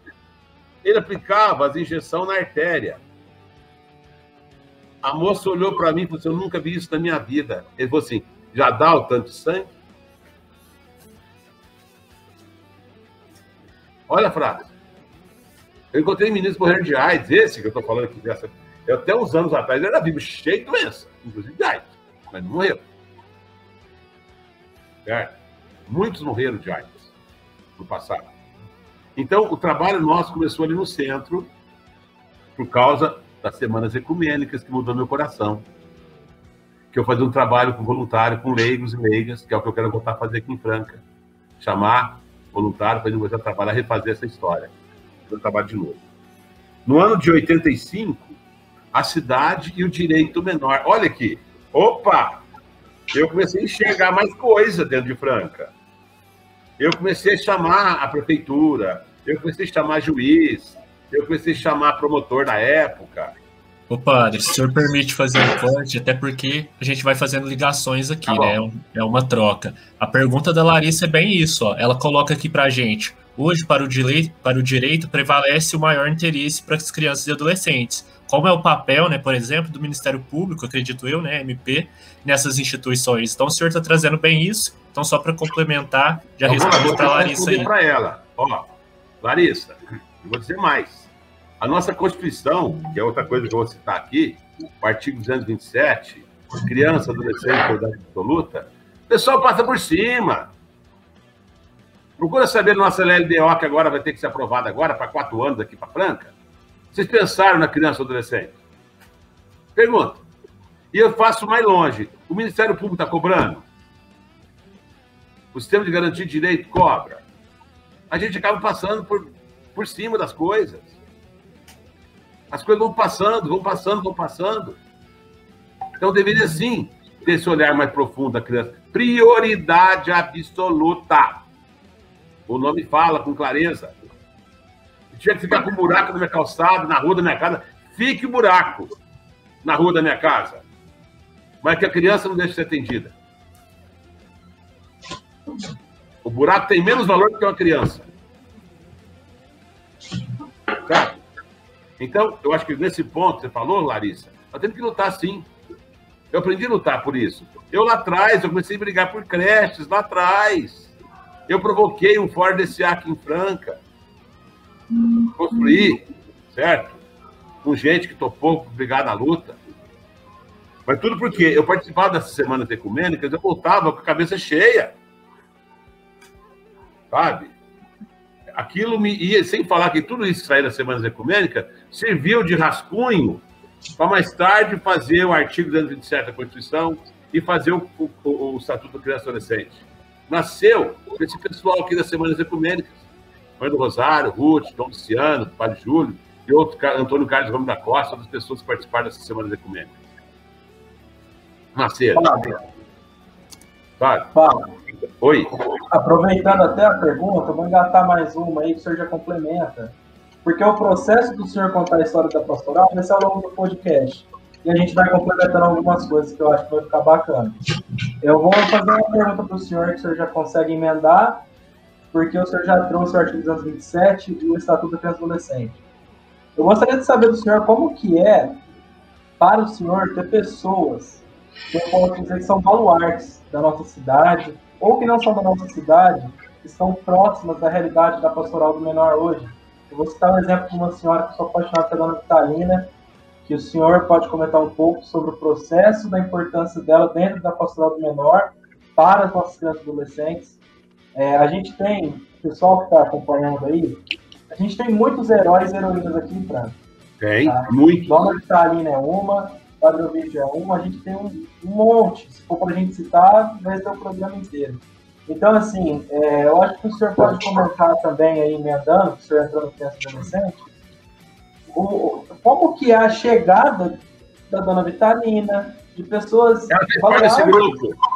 Ela fez Hã? parte desse grupo. É, Ela exatamente. foi, ela foi para São Paulo. Ela com o Giovanni, marido dela. É isso que eu queria saber da parte Certo. do senhor. Como que a Ela, pessoa... que a Glorinha. A Glorinha e o São Francisco foram outro casal. Foram também para São Paulo, a pedido Dom Diógenes. Tá? A Ilha São Paulo. Então, vou só adiantar os nomes aqui das, das assembleias, das semanas ecumênicas, para entender. Olha, 85, a cidade, o direito do menor. No 86, menor profeta. Desafia o nosso compromisso. Foi quando o Luciano usou a frase. O menor é problema, o menor, o menor é a solução. O Luciano trouxe essa frase que ele começou a provocar. É o menino, a menina que está gritando, que está denunciando a realidade de morte. É o profeta. E continua sendo profeta hoje. A criança, o menino, a menina. Continua sendo profeta hoje. Sabe? É, e depois, em 87, nascemos para a vida. Por que morrer tão cedo? O- o- olha só, os temas foram voltados para a fala de crianças. E São temas clamores. atemporais. Você Hã? concorda comigo? São temas atemporais. Não, não sai, não acaba, não morre. Tudo que o senhor citou e até o momento serve para hoje, assim, fácil. Mas para tudo. É clamor de hoje ainda. Quando foi em 88, já preparando para a Constituição, houve toda a movimentação né, no Brasil, da campanha da fraternidade, que é em 87, que acolhe o menor, a minha acolhe. Trouxe uma movimentação muito grande no Brasil, tá? a campanha da fraternidade. Começou a mobilização do arte da Constituição Federal, e a pastora Menor mobilizou o Brasil inteiro o artigo 227. A pastora Menor foi, foi uma grande lutadora. E junto com a Pastora Menor nasceu o movimento Meninos Meninos de Rua, que era um organismo, uma- uma- vamos dizer assim, um organismo social, jurídico, que podia trabalhar. Enquanto pastoral, a pastoral não, não tinha poder jurídico. mas essa sociedade organizada, o movimento que nasceu, começou a se organizar e levar a, a, a, até as instâncias superiores, certo? Então, mobilizando o Estado, o Brasil todo, né? Criança, prioridade absoluta, que veio depois. Então, tudo isso ajudou a Constituição e ajudou a construir o Estatuto. Vamos lá, vou falar uma outra coisa para vocês. Olha como que Dom Luciano, a pena que isso tem escrito, os guardados, aprovado na história. Em 1989, nasceu a Constituição, foi, quando teve a Convenção Internacional de Direito da Criança e Adolescente. Foi que já estava acontecendo para o menor aqui. Eu já participava desses encontros, estadual, nacional, eu ia para Belo Horizonte, eu ia para Bahia, eu, eu viajava. Onde estava acontecendo alguma coisa, o assunto era menor, na construção de direito, eu ia conhecer. Eu levei pessoas nossas aqui de Franca, Amélia, que foi da, foi da Pastoral Menor, ela me caminhou comigo muitas reuniões, certo?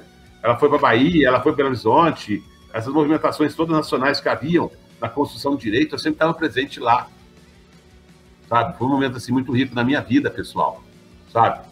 É, e eu ajudei a construir isso também para mim, e fazer para Franca, eu trazia para Franca. E nesse espaço de tempo aconteciam as coisas aqui. Eu, igual estava falando, atendendo o centro, aí fez um levantamento da realidade de Franca, quando a gente viu que 75% dos nossos meninos de rua tinha procedência da, da Zona Sul de Franca. Foi quando a gente foi lá para o aeroporto, os outros 25% eram meninos da Santa Cruz, eram meninos da Vila São Sebastião, eram meninos da Santa Terezinha, eram meninos aqui da Avenida Brasil, né? Aí nós começamos a atuar no aeroporto lá no Barracão de Madeira. Lá também teve muitas coisas que aconteceram lá de violação. E era o espaço que estava chegando o povo. Da onde? Da zona rural. Era o lugar mais pobre. E aqui em Franca também tinha outros bairros pobres. Aqui no, no Brasilândia tem pastorado menor. Aqui no Paulistão tem pastorado menor. Lá no Paulista tem o pastorado menor ligado à Capelinha. Certo. Aqui no São Luís, padre, que é o nosso Paulo. bairro aqui, a gente viu que, que Pastoral ela agiu também dentro das SEBs, né? Que são as comunidades de então, bairro, e isso é muito importante ser lembrado, né? Eram as SEBs que tocavam pastoral aqui. Então tinha um trabalho de pastoral menor aqui, nessa região, a zona leste da cidade de Franca. Sim. Então o que, que eu fiz? Como eu sabia que tinha de cá, eu fui para o lado de lá. Eu priorizei o outro lado. Eu focava aonde não tinha o socorro, vamos dizer assim. Tá? Então, fui criando essas coisas, continuei no centro. Nesse período, eu fui transferido para São Sebastião. Quase que eu apanhei na São Sebastião, porque eu levava os meninos comigo, né? Então, a igreja ainda elite me condenava, porque eu também acolhia, como sempre eu condeno. Até hoje a igreja continua a condenar. Falo a igreja quando eu falo pessoas da igreja, tá? Por favor. Pessoas da igreja. Vamos corrigir aqui minha palavra. Ele me condenava, certo? Para tomar essas atitudes. Houve morte menino, que eu denunciei polícia. Houve morte menino que foi por, pela Guarda Civil. Tudo isso foi no contexto dessa construção. E a história do menino, o menino morreu, por isso ali no tema da campanha de fidelidade. Eu fazia um trabalho na zona Meretriz em Franca, todas as prostitutas de lá. Eu tive que sair de lá depois, Dom Jorge queria que eu continuasse lá mais, comecei a ser perseguido pela polícia, ameaça de morte. Mas você sai de lá, você não vai ficar lá mais não eu trabalhava os filhos das prostitutas. Também. Aí o Dom Dior me tirou do trabalho de lá e proibiu com medo de alguém me apagar lá dentro. Arrumou uma desculpa qualquer. Eu denunciei a polícia militar que matou o menino na frente da mãe, injustamente. Certo? Teve um outro caso, foi um policial que matou um outro menino, na Vila São Sebastião, Serginho. Né? A história repete, repetiu também de novo, igualzinho recentemente, tá? Então, assim, é, é, dói na gente que viveu essa história. E, voltando a falar do Luciano, quando foi para a Convenção Internacional de Direito de Criança e Adolescente, o Dom Luciano pegou esse rascunho tudo que tinha, do, do Estatuto do Brasil aqui, vamos falar assim, essa história, levou para a Convenção. Eu falo que Dom Luciano foi muito iluminado pelo Espírito Santo. Ele pegou o rascunho, do rascunho escrever a Convenção Internacional de Direito da Criança e Adolescente. O que ele fez? Ele fez o estatuto entrar pela porta da cozinha. Ou seja, aí saiu em 89 a Convenção Internacional de Direito da Criança e Adolescente. Aí foram ver lá, aí estava o rascunho do estatuto. Olha, gente, olha o estatuto nosso está falando isso, a Convenção está pedindo isso. O estatuto nosso está pedindo isso. A convenção, tava, na verdade, foi o rascunho que fez nascer a Convenção Internacional e que depois só foi aplicar o Estatuto. Nesse contexto entrou a Vitalina aí também, que você falava. A Vitalina, ela era a coordenadora responsável, hoje seria o do SEDAS, para a gente entender o que é o SEDAS, a responsável de, de, de 25 municípios aqui da região. Na época, o doutor, é, na, o, o, juiz da, da, da, infância e adolescente, né? o doutor é, Berardo, doutor Euclides Celso Berardo, ele nos chamou e a Vitalina, nós já tínhamos todo o material, o pastor Menor tinha construído todo o material em forma de, de, de livretos, nós transformamos aqueles livretos em telas de retroprojetor, a gente andava nas cidades falando do estatuto, tá? Falando do direito da criança e adolescente. E o primeiro CMDCA do Brasil foi Franca. O segundo Conselho Telar do Brasil foi Franca. Graças a quem? A Vitalina, que você falou. A gente fez um trabalho com essa equipe de voluntários que foi se unindo na época, alguns ligados à prefeitura. Uma das pessoas que eu tenho que citar aqui, que vale a pena lembrar, duas pessoas que é parceira, a Eliette, a Lucinéia, que são servidores públicos, foram parte batalhador dessa história. Eliette fez parte do primeiro conselho do CMDCA de Franca. A Lucinéia foi uma das que atuou também nessa construção a Cida que veio a falecer, Davi, sabe? Que foram as pessoas ligadas. O professor Fernando, da, da, da Unesp, ele foi, fez estágio na Pastoral do Menor, na construção de direitos. Então a gente tem pessoas aqui na história de Franca que ajudou nessa construção. O doutor Celso Pirardi foi um grande homem que nos ajudou na construção. A gente foi para o aeroporto para tentar não deixar vir embora. Tem mais crianças para a rua para cercar, para fechar a torneira, para parar de enxugar gelo, fechar a torneira, para que enxugar o chão? Vamos fechar a torneira. Né? Vamos parar de ver quem, quem está jogando o menino na ponte do rio. Vamos tirar o. Em vez de ficar colhendo o menino no rio, nós vamos tirar quem está jogando o menino na ponte. Vamos lutar. Tanto é que nesse período também, a Pastoral do Menor na sua organização nacional, ela foi trabalhando alguns eixos que ajudou na área de ação para construir tudo isso aí. Criança, adolescente, situação de risco, adolescente autor de ato infracional, família e políticas públicas. Olha, as quatro áreas de ação da Pastoral do Menor, que ela sempre trabalhou essas quatro áreas. Ela foi se fortalecendo ao longo do Brasil, não só em Franca. É bom saber que a Pastoral do Menor é um organismo da CNBB, é um serviço da Igreja Católica do Brasil, em comunhão com muitas outras igrejas, numa linha ecumênica. Sabe? E a gente construiu, foi construtores dessa história. Foi construtor dessa história. Então é importante, assim, e voltando a dizer aqui das semanas ecumênicas, né? Depois, 88, direito menor, direito de Deus, criança, verdade absoluta, criança, adolescente, direito à cidadania, cada um tem o direito de fazer a sua história. Nós somos construtores da nossa história, protagonistas da nossa história. E sempre valorizamos a criança, valorizamos o adolescente. Hoje o projeto Escola de Cidadania, da Pastoral do Menor no Brasil, para que o adolescente seja verdadeiros protagonistas pessoas jovens, né, empoderados de direito, sejam construtores, o que vocês estão fazendo aqui hoje. Vocês estão mostrando, vocês são pessoas conscientes, empoderadas de direito, temos que buscar o direito, fazer chegar todo mundo. Padre, eu posso, posso fazer uma pergunta? Pode, pode. Interrompe quando quiser.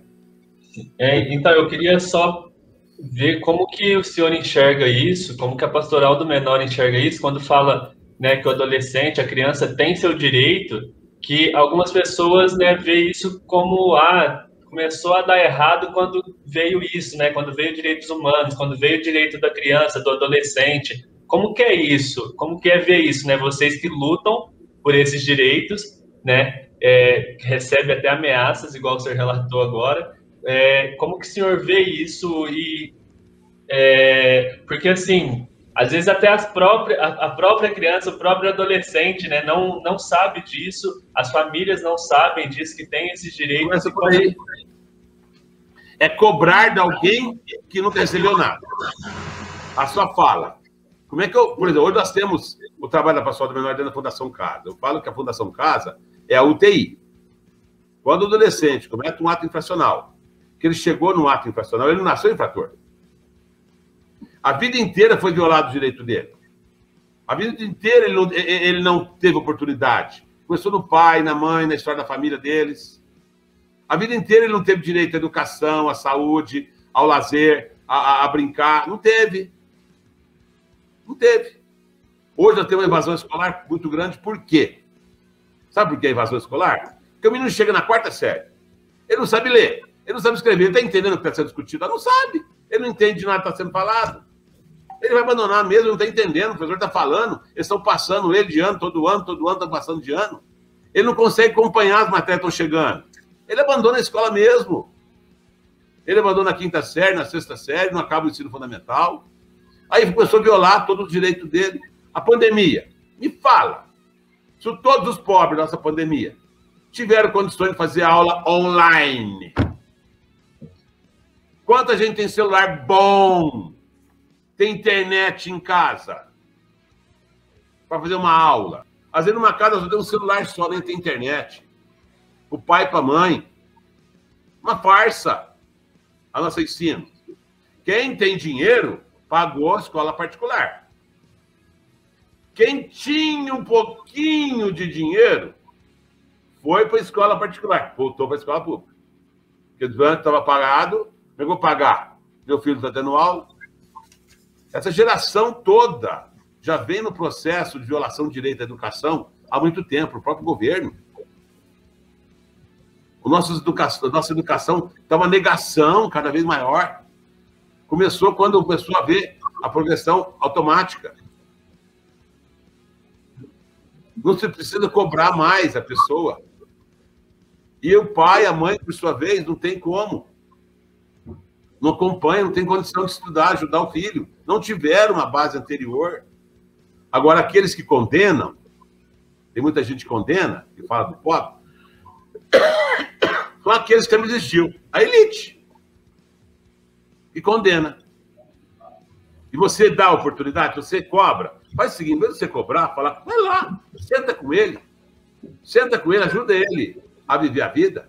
Senta com aquela criança, senta com aquele adolescente, escuta ele, escuta o clamor dele. Mas às vezes eu vejo essa cobrança vindo da própria classe, sabe? Dos, dos próprios pobres, nós, a gente cobrando de nós mesmos, querendo. É, como que a gente rompe isso? Como que a gente consegue é, explicar isso, ensinar isso, né? Para essa classe, para nós, classe média, classe pobre. É... O ciclo da miséria começa por aí. Quando você investe numa pessoa, ela vai, ela vai vencer o ciclo da miséria dela. Por que, que bate-se muito que a criança não deve trabalhar cedo? Ela tem que estudar.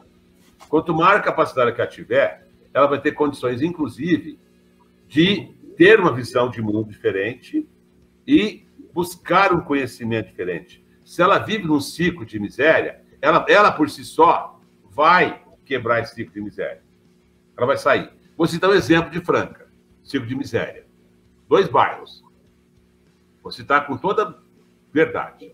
O bairro da Vila São Sebastião e a Vila Guzulém. A Vila Guzulém é mais grave ainda. Eu vivi a situação quando tiraram a favela da Santa Cruz. Simplesmente para atender aos donos da terra na época, ali, né? Na Santa Cruz, no início da Avenida Lisezola Guzulém, tá? Ali é a famosa favela da Santa Cruz. Ali teve menino foi daquela favela. Da noite para o dia, construir as casinhas, lá na Vila Guzuém, casinhas baixas, deve ter o pé direito de 3 metros de altura com telha eternite. Caixinhas de fósforos. Tiraram os pobres da favela, hoje de manhã, e antes do almoço eles estavam lá. Fizeram umas caixinhas de fósforo. Olha que casa bonita que eu dei para você. Certo? E puseram, mudaram o pobre de lugar. Mas não mudaram os valores daquele pobre, não investiu nele, não preparou. Aí o que aconteceu? Aqueles que, estão, que chegaram lá são os avós de hoje. Não quebrou o ciclo da miséria daquele povo. Aí veio o filho, o neto, o bisneto. A casa continua sendo a mesma. Aí eles podem fazer um puxadinho aqui. Hoje, eles não cabem dentro da casa. Fica na rua direto ali do lado do, do abrigo. Por quê? Não cabe dentro de casa. E no dia de calor, uma casa de eternite com dois metros de altura, tudo fechado, não tem ventilação nenhuma, quem vai ficar lá dentro? E onde era cinco pessoas, era dez. Não quebrou o ciclo da miséria. Se o senhor me permite, essa questão do ciclo da miséria, ela vai um pouco além no sentido de como é a realidade de cada região, de cada bairro, do pertencimento daquela pessoa para com aquela região. Vou dar um exemplo simples. O senhor foi pároco aqui na Igreja de São Sebastião por décadas. E aí, depois de um tempo, o senhor foi para Sagrado Coração. Né? Então, rompe um, um, pertencimento do senhor com aquele bairro e um novo pertencimento do senhor com a nova realidade que o senhor vive hoje. Em 2014, mentira, 2012, antes da Copa do Mundo, no Rio de Janeiro teve um problema muito grande por questão da reforma, entre aspas, do Maracanã, do estádio. Aconteceu o seguinte, a dona Maria, que ela chama Dona Maria, ela tinha, acho que ela faleceu, 80 e poucos anos, e o Marcelo Freixo acompanhou todo o processo dela ali. Ela morava próximo à região do Maracanã, porque ela morava ali fazia dezenas de, anos assim. E aí o que aconteceu? Precisava ampliar um estádio para poder proporcionar entretenimento para a classe. É, isso. Com isso, tiraram ela dali, desmancharam a casinha dela, deram uma casinha para ela em outro local. Né? E o que, que significa isso?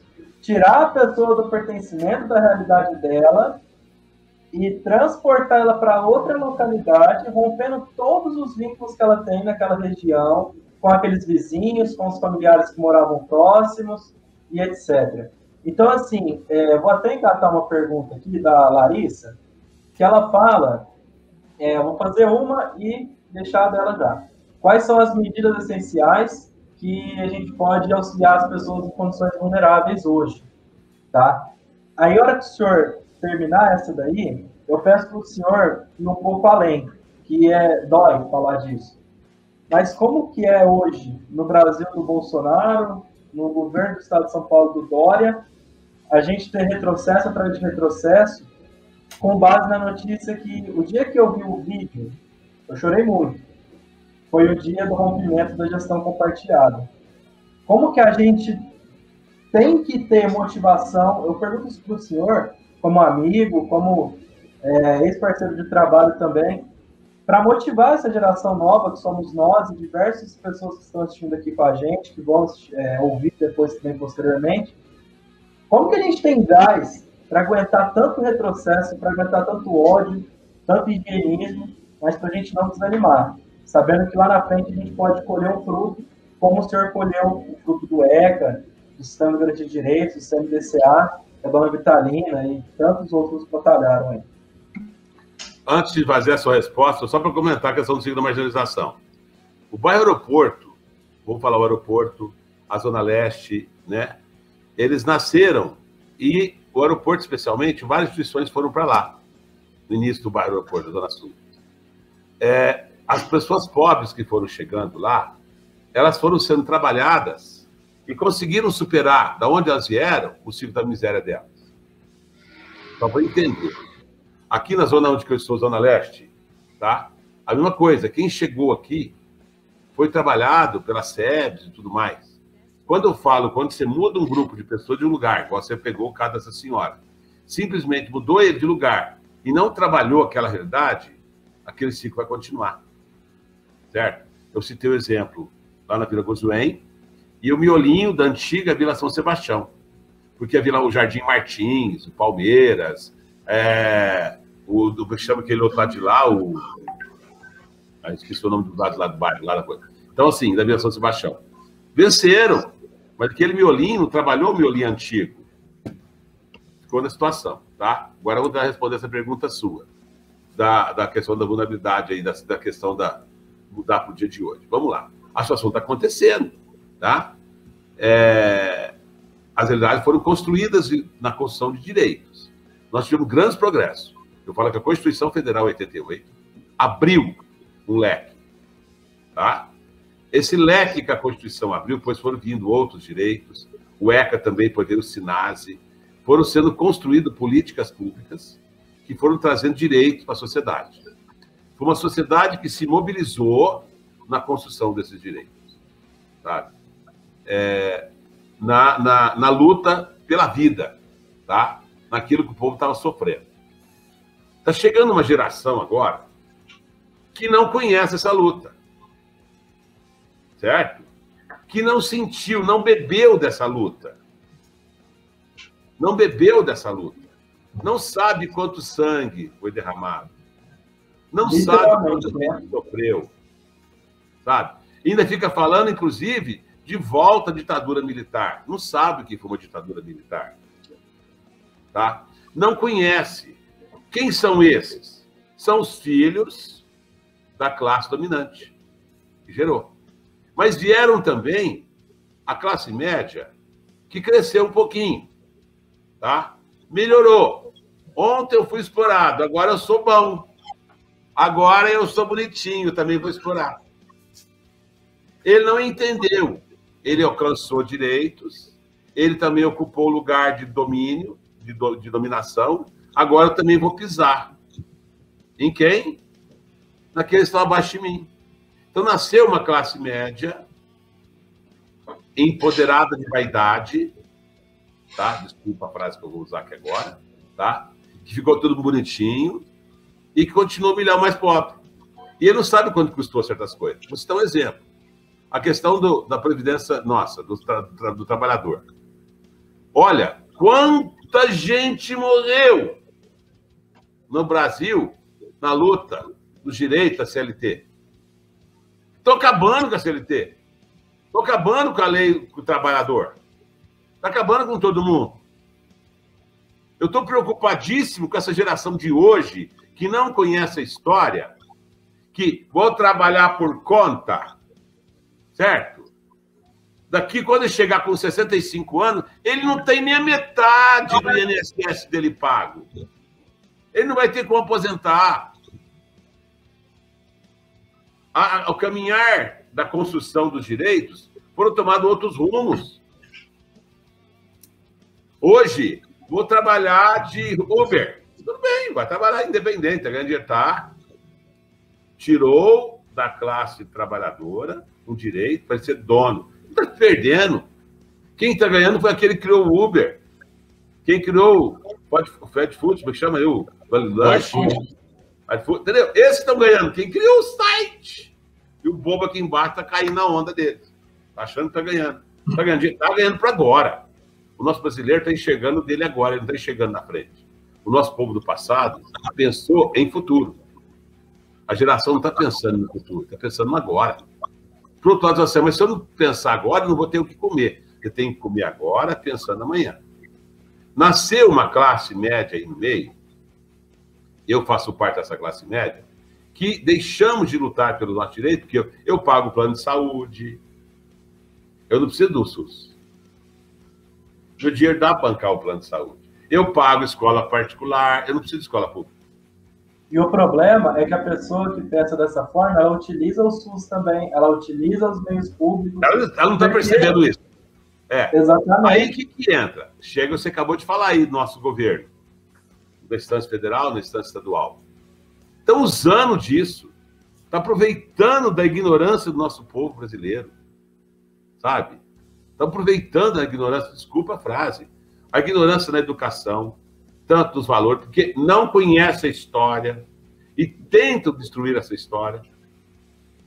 O pessoal chega na faculdade e não sabe do que, que aconteceu.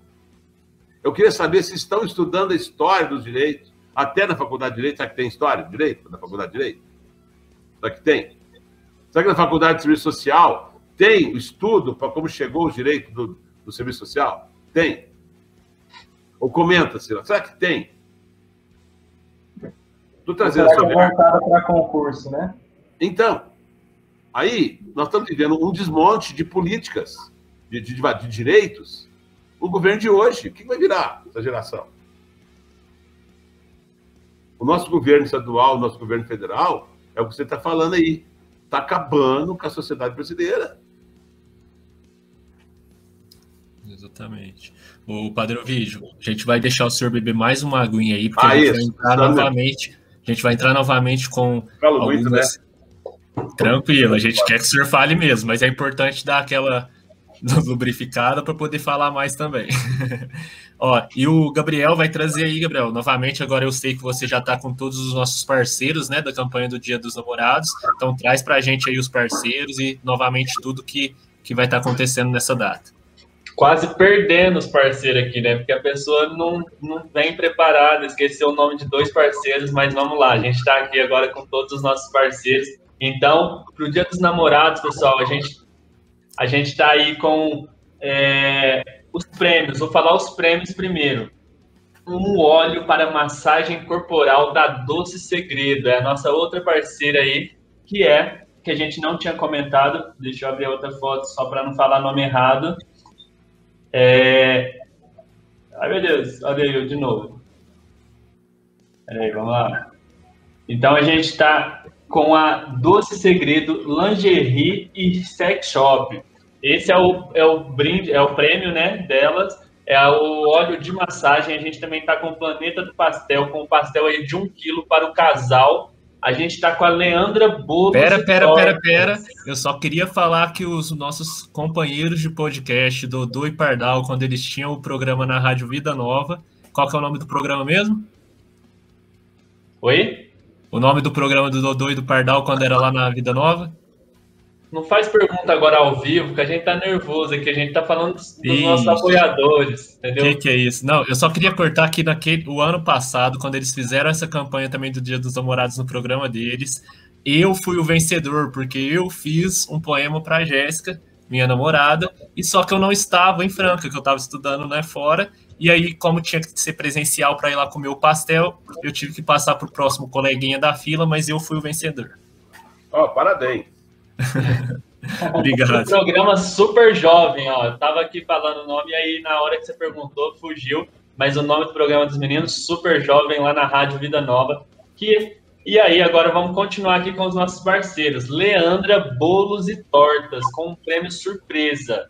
Então, mais eu queria ganhar qualquer coisa surpresa da Leandra Bolos e Torta, gente, porque é maravilhoso, lá na Avenida Brasil também. Então, quem quiser já ir lá conferir o que, que pode se ganhar para animar, escrever aí a carta para o seu amado, para sua amada, dá uma passadinha lá na Leandra Bolos e Tortas e o ateliê Menina Delicada com a cartinha aí, que também você vai presentear o seu parceiro ou a sua parceira.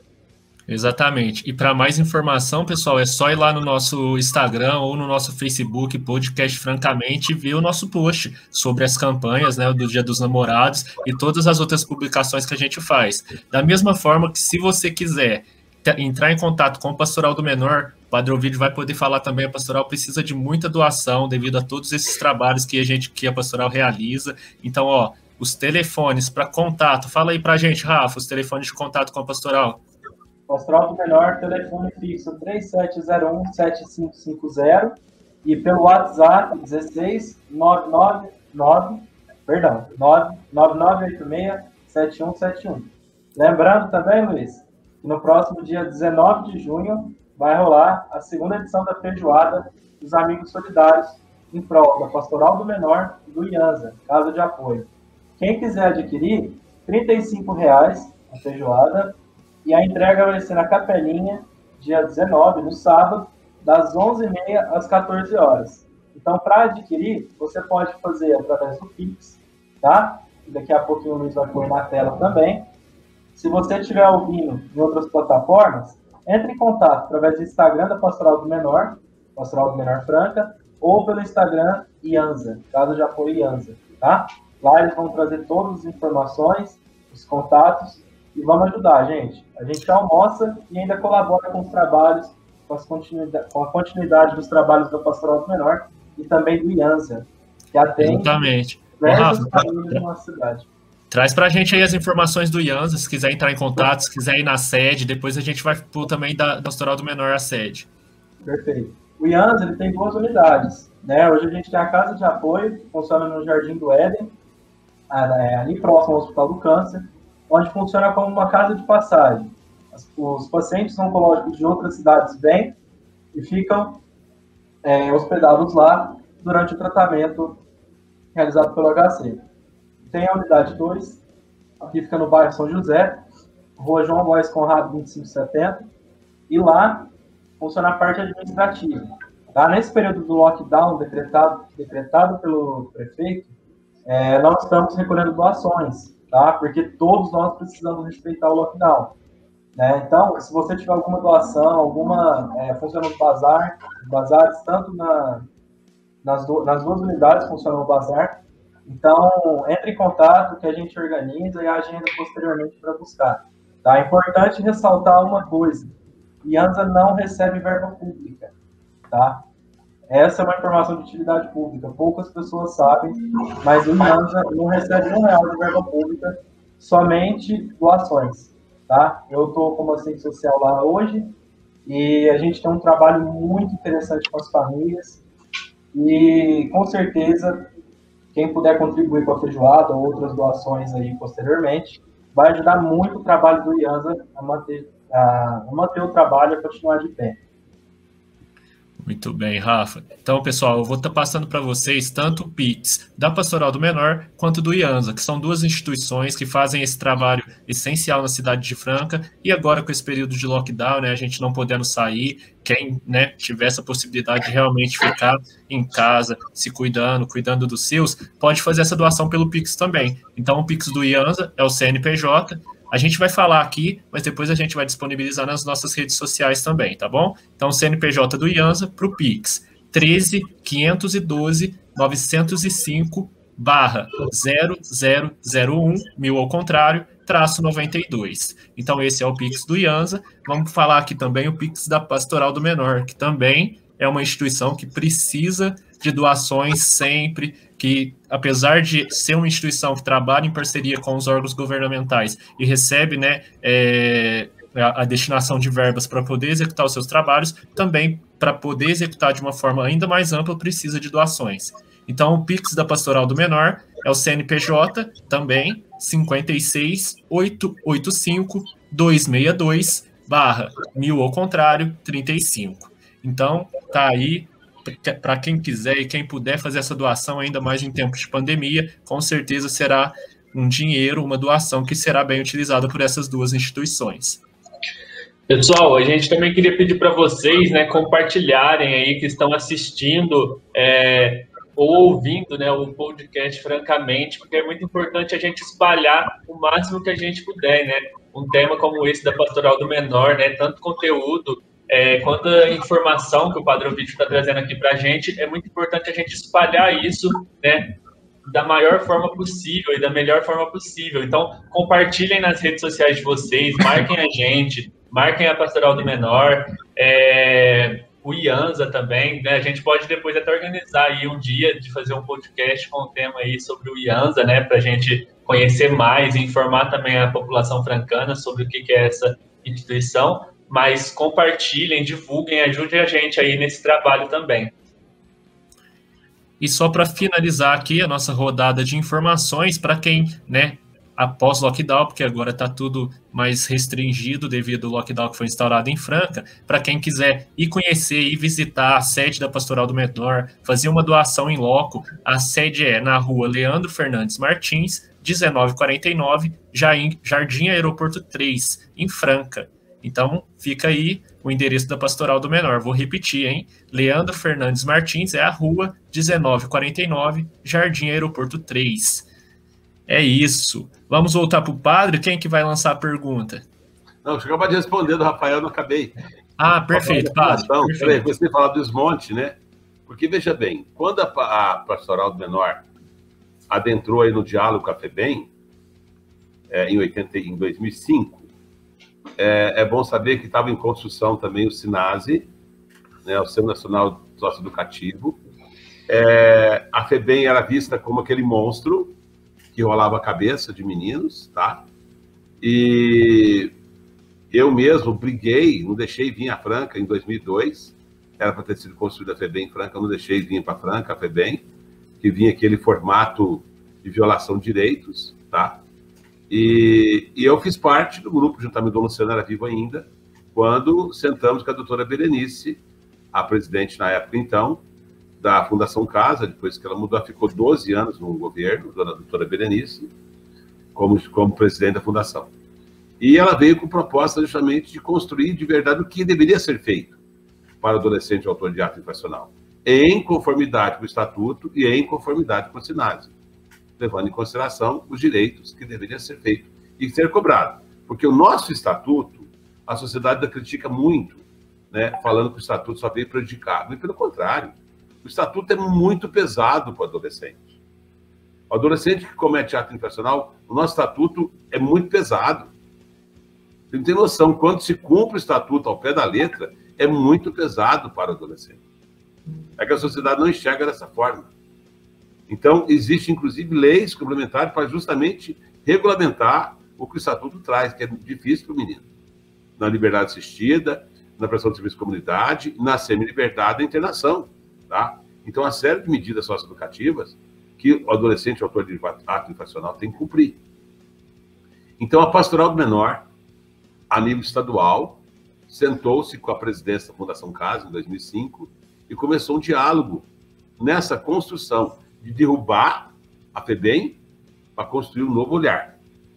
E a, a, a, vamos falar assim, a estrutura da igreja, da Pastoral do Menor do Estado de São Paulo, eu estava junto com esse processo todo, nessa construção, foi muito rico, porque a Fundação Casa queria construir novas unidades para fazer cumprir o estatuto, que não podia ter mais que é, um adolescente não pode ficar mais que 60 quilômetros distante da sua casa, tá? Não pode ter mais que 50 adolescentes em cada unidade. Uma série de regras e leis tem que ser cumprida. No caso de Franca, os meninos nossos iam tudo para São Paulo, eram esquecidos lá. Quando nós em São Paulo, estava no grande complexo de Ribeirão Preto. Eu cheguei a estar no complexo de Ribeirão Preto antes de construir a Fundação Casa em Franca, tá? E meninos deveriam ficar até 45 dias da internação inicial, chegou a ficar quatro meses, esquecido lá dentro. Esquecido. O direito violado. Aqui em Franca tinha o famoso corró, no Guanabara, um cubículo nojento, fedido, feio. Socava 20, 30 meninos num espaço de, de, de, de 6 metros quadrados. Era assim tratado e ainda é tratado em vários lugares do Brasil. Então, houve um diálogo, houve uma construção na, no tratamento com o adolescente autor de ato infracional. Construir como deveria ser trabalhado.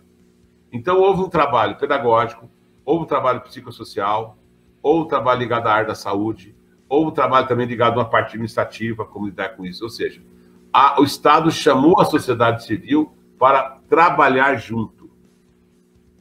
E foi bom que a própria proposta era essa: um fiscaliza o outro a sociedade civil chegou para ajudar a fiscalizar o servidor público na sua missão, na sua função e vice-versa. O servidor vai fiscalizar a sociedade civil lá dentro também, naquilo que ela não tinha cumprido com o papel dela. Então, a gestão compartilhada ela foi construída da seguinte forma: é, os agentes de segurança, que dá o nome, eram do Estado, tá? E o diretor da casa. Agora, a equipe pedagógica, a equipe psicossocial, a equipe de enfermagem, enfermagem, médico, odontologia, tudo mais, saúde, saúde. A equipe operacional, a equipe administrativa, né, e o gerente era da, da OSC. Então, dessa forma foi construído. 14 anos de trabalho. E sem falar que, dessa forma, foi possível trabalhar a construção da rede socioeducativa. É o que não existia em lugar nenhum. Franca fez se cumprir, Pastoral do Menor fez cumprir na construção das medidas socioeducativas, na rede socioeducativa né, de Franca, é, aquilo que prevê o SINASE. Faço, aproveito e faço uma crítica aqui. Quando houve o plano decenal da educação de Franca, faz favor, pode você pesquisar lá, você que está me ouvindo agora. Vai lá. Não tem uma vírgula no plano decenal da educação para falar de medida socioeducativa. Olha o olhar. Quando você não é preparado para enxergar você sequer enxerga para escrever alguma coisa. Quando não é aberto seus olhos, seus ouvidos, seu coração para o clamor, fica de fora muita coisa. O plano decenal de Franca de Educação foi construído, não tem uma vírgula, não sei se puser depois, da mídia socioeducativa. Graças à rede que foi construída, faz alguma coisa da mídia socioeducativa em Franca. Agora nós estamos vivendo um governo desmonte, aqui o Rafael me perguntava, o nosso próprio governo do Estado, a primeira coisa que ele está fazendo, tirando quem fiscaliza um pedaço. Quanto menos gente estiver vendo lá dentro para fiscalizar, melhor coisa que tem, certo? E por trás disso a pergunta aí, ó, padre, o que você acha da maioridade penal? É para entrar abaixar a verdade penal. Quanto mais violar os direitos, certo? Mais fácil. Quem vai estar lá dentro para ver o que está acontecendo? Recentemente, no final do ano, nós tivemos um problema sério aqui em Franca. Se não fosse a pastoral do menor apoiar o funcionário da fundação, será que tinha vindo a denúncia para fora? Tinha abafado. Denúncia sido abafada. Agora, o que nós temos que fazer é o seguinte: essa rede que foi construída, rede socioeducativa, tem sim que cobrar do sistema de garantia de direito que se faça de verdade uma cobrança profunda lá dentro. Depois de 1 de novembro, quando a pastoral do menor não mais lá dentro. Porque o que o governo está fazendo é tirar os olhos de quem fiscaliza. Então essa parceria foi rompida, padre, é isso? Exato. Oi? Essa parceria foi rompida. A partir de novembro, a partir de, não estão todas as OSC, todas as OSC do Estado de São Paulo que estavam trabalhando, eram mais de 23 unidades do Estado de São Paulo. De 140 unidades ao todo, das nove foram construídas, 23 unidades eram com OSC. Certo? E de um trabalho diferenciado. Diferenciado em todo sentido. Até para administrar. Até fazer compra dos produtos que usa lá dentro. Até para comprar uma pasta de dente. É diferenciada.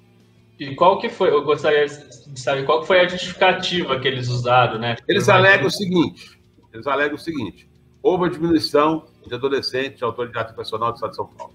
Muito estranho essa redução. Chegou a ter mais de 10 mil meninos, tá? É, privados de liberdade no Estado de São Paulo. Em 146 unidades no Estado de São Paulo. Chegou a ter mais de 10 mil meninos, tá? Quando foi chamado a construir, é, a Pastoral do Menor, em, que fez a grande parceria, que foi a grande é, a ponte aí, que fez a ponte entre a sociedade civil e o Estado, até para que pudesse construir as unidades no interior do Estado de São Paulo, para que o complexo de São Paulo fosse desmanchado e não mais mandasse menino para os grandes complexos, mas para que os meninos ficassem no máximo 60 quilômetros distante de sua casa, tá? Essa é o que previu o SINASE, tá, do projeto. Então começaram a construir, mas a sociedade não aceitava. Então, na época, a doutora Berenice, presidente, o doutor Marrei, que era secretário de Justiça, por duas vezes eu levei eles a conversarem com os bispos, a União dos Bispos Regional Sul, para que houvesse esse diálogo da sociedade civil, a igreja, conversar com a sociedade civil, para abrir as unidades de internação, para poder dialogar, para poder construir uma mudança, um novo olhar. E esse novo olhar foi construído nós, a Pastoral do Menor Estadual, a equipe nossa de coordenação, vamos assim dizer, ajudou nas capacitações, nas formações, e sem falar a nova equipe tá, é, que chegou na Fundação Casa para capacitar os agentes públicos ligados à Fundação. Que sempre existiu dentro da Fundação uma cultura de violência, uma cultura de pancada. Vai ser mudar a cabeça da pessoa que foi educado para bater, certo? É difícil, tá? E mudar uma cultura de atendimento psicossocial, onde a lei prevê a cada 20 adolescentes um assistente social, um, um psicólogo. A gente sabe que os nossos técnicos aqui não dão conta de atender os 20, devido à demanda que exige do cuidado de cada um desses meninos com as suas famílias. Então, se não tem quem faz, vai violar, vai deixar de atender. Esses meninos no seu egresso, o que vai acontecer com eles? Eles não vão ser trabalhados como deveria ser trabalhado para ter que encarar a sociedade depois de novo. A sociedade já continua condenando. Nos dias de hoje, com todas as mudanças que acontecem, se o menino sair falando que ele passou para a Fundação Casa, ninguém contrata. Ninguém contrata. Às vezes, até para fazer parte aí do, do projeto do Sistema S, né? É a mãe que tem que ir lá fazer o registro do menino e não pode falar que o menino está na Fundação Casa. Ele carrega um, um, um cisma, assim, uma marca, uma condenação, uma sociedade que fala assim: você é bandido, tem que matar, tem que prender, tem que ficar preso. Aí, ó, rebaixamento da ordem penal. Ninguém nasceu infrator. Ninguém nasceu bandido. A gente tem que começar a ver. Eles foram violados direito desde há muitos anos. O padre, Hoje estão no permite, se o senhor me permite ah. cortar novamente, com esse rompimento dessa parceria, quais que, são as, quais que são as estratégias que vocês, que nós né, podemos pensar enquanto sociedade É, para fazer esse acompanhamento, agora não mais de dentro, que é um olhar mais próximo, mais humano, em loco, mas de fora. Quais que são as estratégias que a pastoral, por exemplo, nacionalmente pensa e as outras organizações sociais? Primeira coisa, uma estratégia política. Isso é político. Tá? E nós não temos aproximação com o nosso governo, Estado, de jeito nenhum. Isso virou uma, estratégia política tá? para destruir. Só para você ter uma noção, é, em 30 anos antes da Berenice, passaram 40 presidentes da Fundação Casa. A Berenice ficou 12 anos. A Berenice saiu, já passou três, em quatro anos. Ó, ao processo voltando. Ao processo político. Eles não estão pensando na mídia socioeducativa. Eles não estão pensando no adolescente. Eles alegam que eles têm funcionários que dá conta de fazer tudo. Mentira. Eles podem até ter funcionários, mas não nas áreas que precisa. E não vai abrir concurso para as outras áreas que estão precisando. Que é nas áreas psicossocial, pedagógica, eles não têm. A fundação não tem servidor público para atender a toda a realidade. E vai acontecer violação. É outra cidade do estado de São Paulo, onde tem gestão compartilhada, houve uma mobilização. Eu não posso pedir para que os nossos sistemas de garantia de direito, que os nossos senhores da política aí acima faça a manifestação. Eu não posso fazer isso. Tinha que partir deles. O meu desejo era fazer um grande barulho, mas não. Outras cidades fizeram até manifestação política já. Foram até conversar com o vice-governador. Eu fui tentar falar com o governador.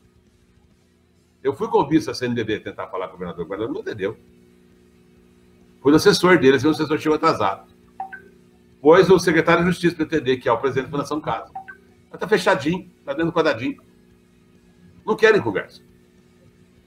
É uma questão política. Agora, nós, enquanto sociedade, o nosso poder público, vou falar a verdade, todos os setores aí públicos, nosso legislativo, nosso executivo, garantia de direito, deveria ter uma posição. Eu fiz uma reunião. Eu chamei o juiz, chamei o promotor, chamei o defensor, o defensor está do nosso lado, do, o, o promotor está do nosso lado mas eles estão amarrados também. Os superiores dele estão amarrados. Que o Dória, vamos falar, pôs tudo embaixo do braço. Todo mundo ficou devendo favor pro Dória. Os deputados, tudo. Baixa a cabecinha, vai aqui para exército. O nosso governador. E ninguém tem coragem de uma ação política. É igual a sociedade. Está acontecendo isso. Agora, a nossa preocupação, a minha preocupação, pelo menos, se eu fui profeta até hoje dentro da fundação, ah, prepare preparem que eu vou ser uma sarna. Eu vou cobrar. Aqui de fora eu vou dar um jeito de fazer a sociedade cobrar lá dentro. Cobrar lá dentro. Eu sei os caminhos, eu conheço o caminho das pedras, como chegar para cobrar. E aí, se não fizer. Começar a cobrar do próprio sistema de garantia de direito. E da rede sociedade. Nós temos que fazer isso acontecer. Eu estou muito sentido. Meu coração está assim, que eu falo que serão 52 pessoas 52 brilhantes que a Pastoral do Menor tem, que no dia 1 de novembro vai estar desempregado. Se eu pudesse engajar cada um no serviço, eu engajaria hoje. Mas eu não posso fazer isso. Eu não posso. Não tem como. São pedaços meus que serão dilacerados. Porque eu acompanhei até a construtora construir aquele prédio lá. Eu ficava todos os dias lá dentro acompanhando a construtora. Fazer aquele prédio. E é uma coisa assim que vai doer muito no coração. Mas tem uma coisa que me consola. O Dom Luciano dizia assim: hoje você está aqui. Você faça a sua parte bem feita. E amanhã você não vai estar? Parta para outra. Mas você deixou o testemunho como tem que ser feito. Eu acho que nós, enquanto pastoral do Norte, na Fundação Casa e para a Franca, na mídia socioeducativa, nós mostramos nosso testemunho. Nós somos reconhecidos pelo que nós fazemos. Nós temos a nossa história. Eu acho que a nossa história, por si só, a gente tem que fazer acontecer para cobrar do que eles que virão. Olha que seja gestão plena. A gente entristece, que a gente sabe que falta material esportivo, falta roupa, falta material de higiene, falta tudo para os meninos na gestão plena. Aqui não falta nada. Com o mesmo recurso. Com o mesmo recurso sem falar do atendimento humanizado que a gente tem. Então, assim, é uma dor muito grande, Rafael. é, dizer, a equipe nossa sabe o quanto eu estou sofrendo, tá? E, para mim, parte minha. Mas o que me conforta é que se hoje eu estou abrindo outro serviço na pastoral, tá? Recentemente a gente já lá para abrir, começamos agora o trabalho de acolhimento noturno com morador de rua, abordagem social, tá? Quatro novas creches que a gente assumiu. É, então hoje a gente já está com, hoje, já estamos com 1.650 atendimento diário.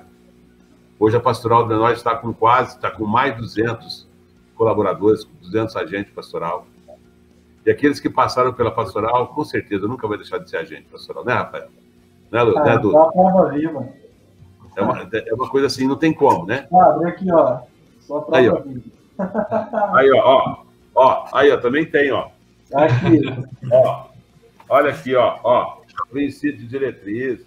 Olha aqui, ó, projeto político. Tem uma Ah. pasta minha aqui, padre. Não. que Se valesse dinheiro, não sei Sem falar, sem falar o, as cartilhas de medida socioeducativa, quantas coisas que a pastoral, agora saiu, né? A cartilha da família, a cartilha da escola de cidadania, sabe?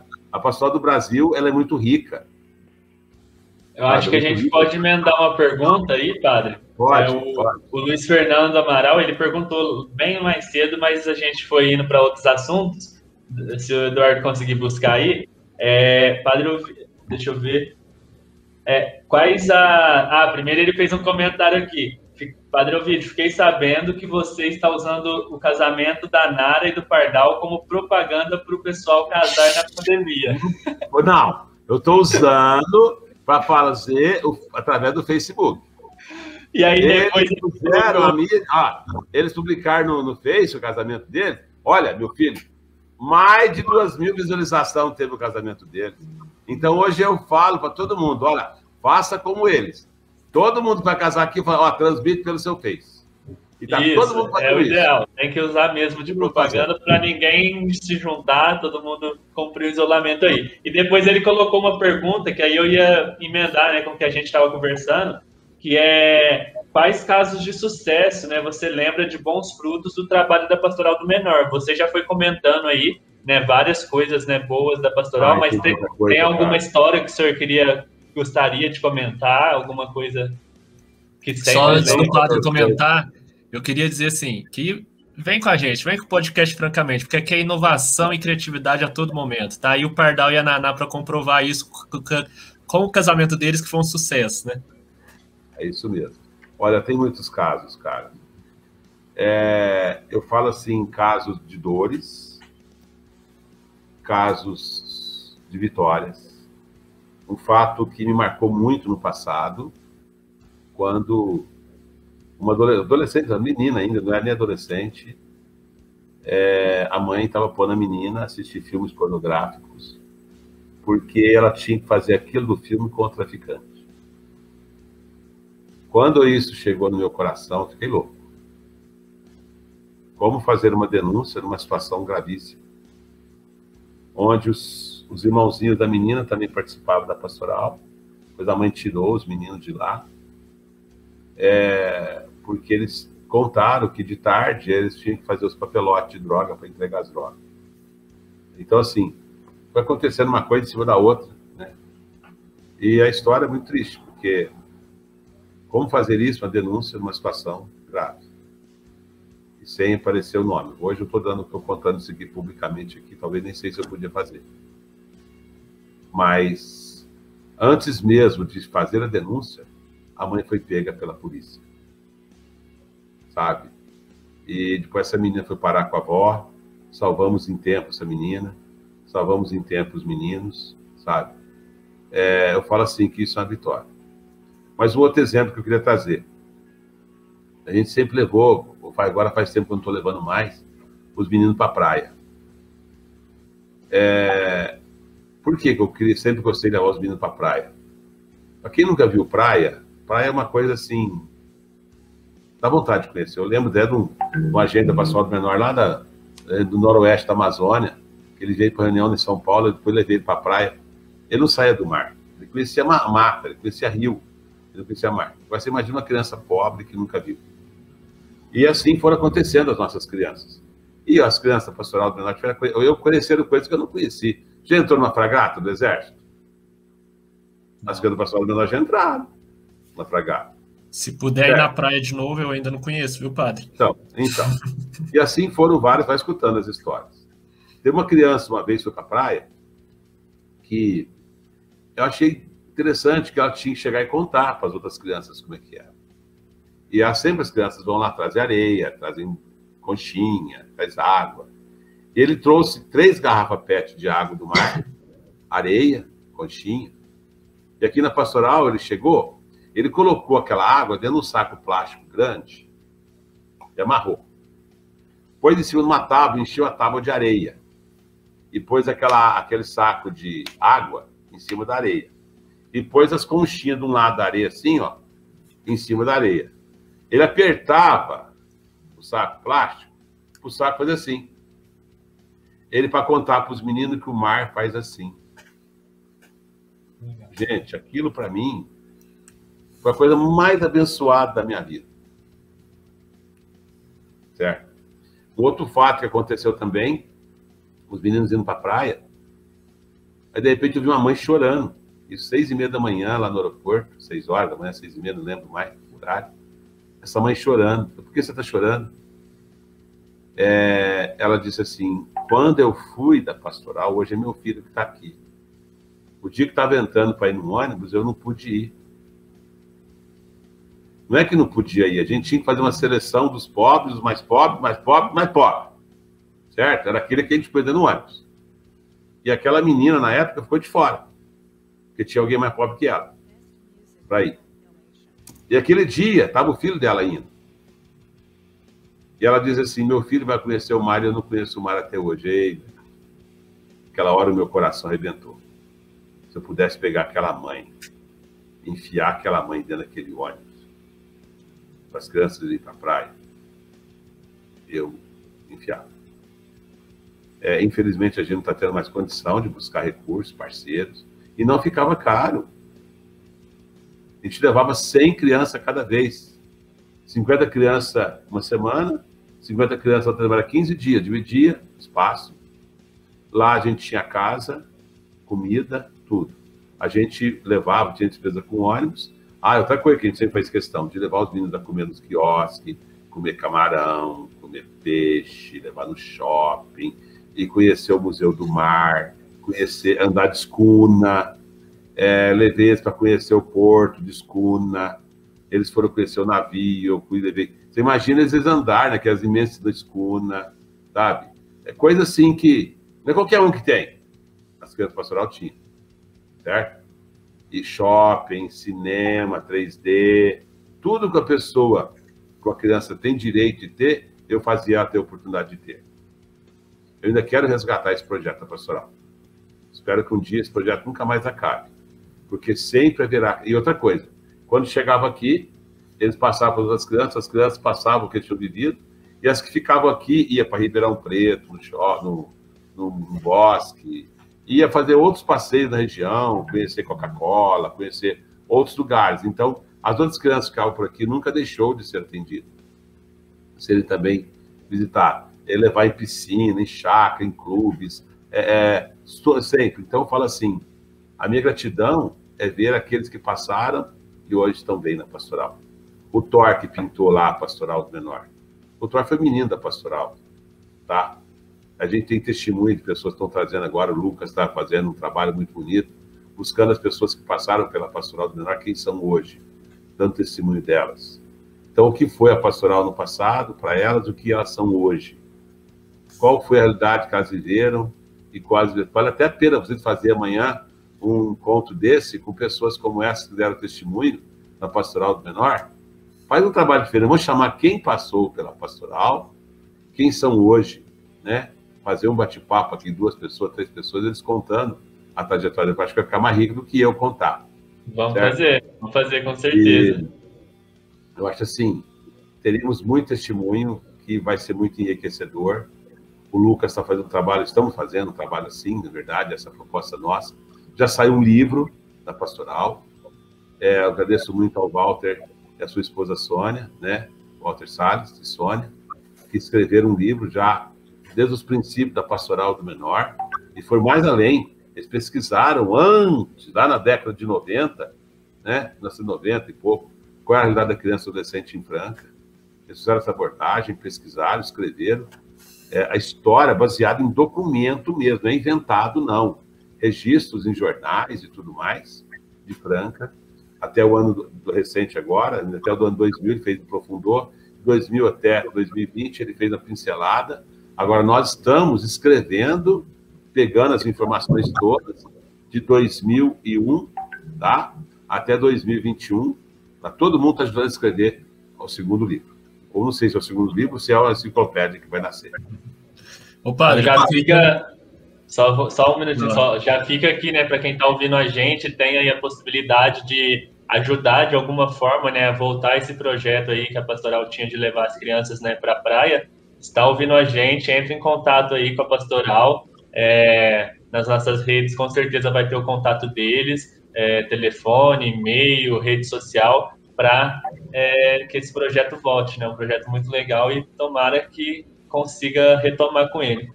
Gabriel, uma coisa que é importante vocês saberem, por exemplo, o Rafael falava que o IANSA depende 100% da doação, tá? A pastoral ainda recebe recurso.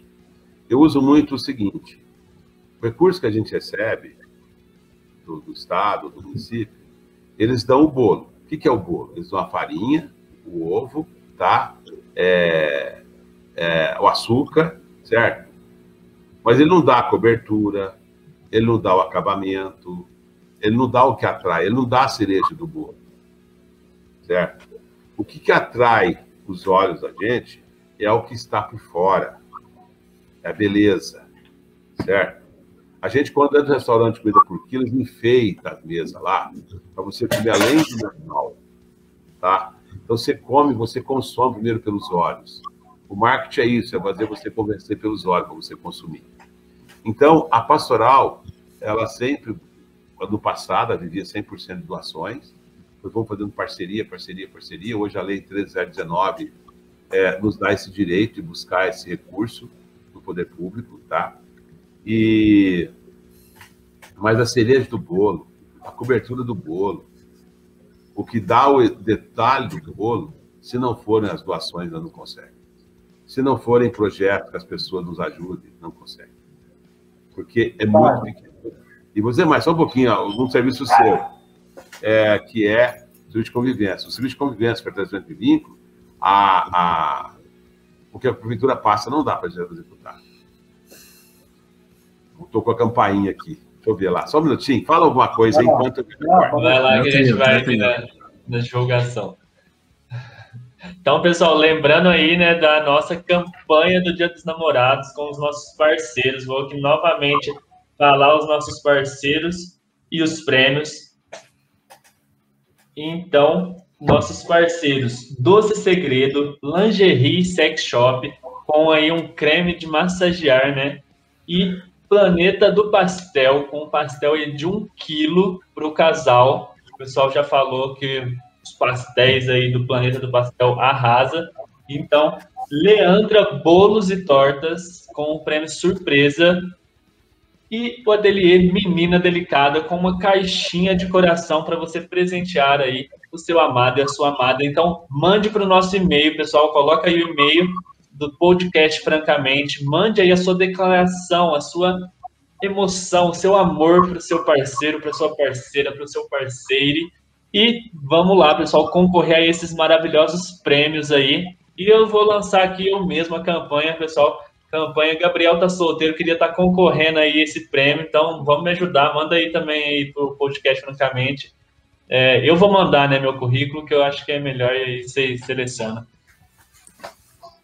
É isso. Fica mais difícil, né, Rafa, ajudar o cara nesse quesito aí, porque não, a, a carcaça não ajuda muito, né? Não, a latinha tá um pouquinho amassada, né, cara? É. Eu vou pedir pro padre uma novena aqui daqui a pouco, para ele me ajudar. E aí. Olha, aí quem sabe. Quem ó, sabe cuidado com o que você pede, hein, viu? cuidado com o que você pede. Deus dá. É. E não reclama da sua cruz, não. Se a cruz você reclamar, você pode ter a pior depois. Olha, é, não, não, tô reclamando, é, não, tô reclamando, reclama não. da cruz, cuidado, Não reclame da cruz sua, não. Acolha com amor, abraça a cruz com todo carinho. Para você, se você reclamar da cruz que você tem, você pode depois receber uma pior. Ah, vou pedir duas coisas pro padre aqui. Vou pedir pro senhor. O senhor lembra do projeto de circo que teve aí em Franca, no, na Sim, Pastoral do Menor, quero voltar esse projeto o mais rápido possível. Volta, padre. Eu trabalhava Não nesse depende de projeto. mim, eu tenho o recurso. Cadê o recurso? Eu quero voltar para Franca, eu quero voltar. Ó, eu, viu, eu não sou agente direto da pastoral, mas eu trabalhei em um projeto que Não. atendia dentro da pastoral. Eu E vou fazer vamos, campanha aqui para as pessoas colaborarem. Vamos, gente, as empresas francanas, vamos voltar com o projeto Vamos de fazer aí, ó. É a do cereja do bolo. É a cereja do bolo. O É, espetáculo do muito bolo. bonito que a gente fez né, na quadra aí da, Nossa, foi lindo. na quadra foi lindo. da Sagrado Coração, a quadra lotada, é um espetáculo de circo gra- E as gratuito. crianças, e as crianças nos panos. As crianças, nossa, foi muito bonito lá. Muito, muito. Precisamos voltar, precisamos voltar, mas vai voltar com certeza. E mas estamos com outro projeto aí também muito legal, né? Eu não é de dança agora que está na pastoral. Tem, Olha. tem alguns. A gente tem o balé, tem a capoeira, tem as danças urbanas, então tem ainda alguma. Essa parceria ainda está acontecendo, né? Atualmente não mais com as artes circenses, mas está acontecendo. Legal. E agora com essa, essa home, home office, home office, home office aí, ó. Ai, meu Deus do céu, não quero acabar isso.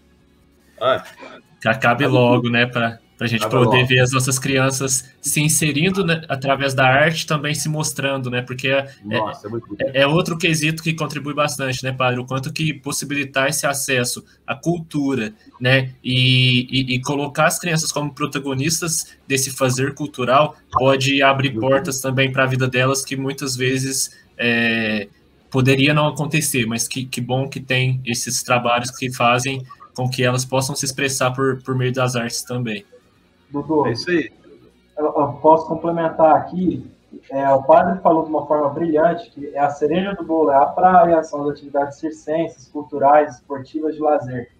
É, vamos retomar só um- uma situação que me chama muita atenção. Eu não assisto televisão, mas há dois meses atrás eu tava, eu passei pela sala e aí retomando as aulas presenciais, né? Que a gente já teve um podcast sobre isso. E na propaganda, sabe o que mais me chamou a atenção? Uma propaganda de 30 segundos do governo do estado, né? Onde estava escrito assim, as aulas presenciais irão retomar com todos os protocolos e papapá. E você voltará a se alimentar e papapá. Começou a apresentar no vídeo as merendeiras colocando as, as refeições nos pratos, servindo as crianças adolescentes. O que, o que, eu estou querendo trazer? O que o padre trouxe é exatamente a visão de quem está aqui em cima, né? De quem está superior aos, aos demais. Que é o seguinte: meu, você está indo na escola para comer. Você não está indo na escola para aprender teatro, para, sabe, se, se formar enquanto ser humano.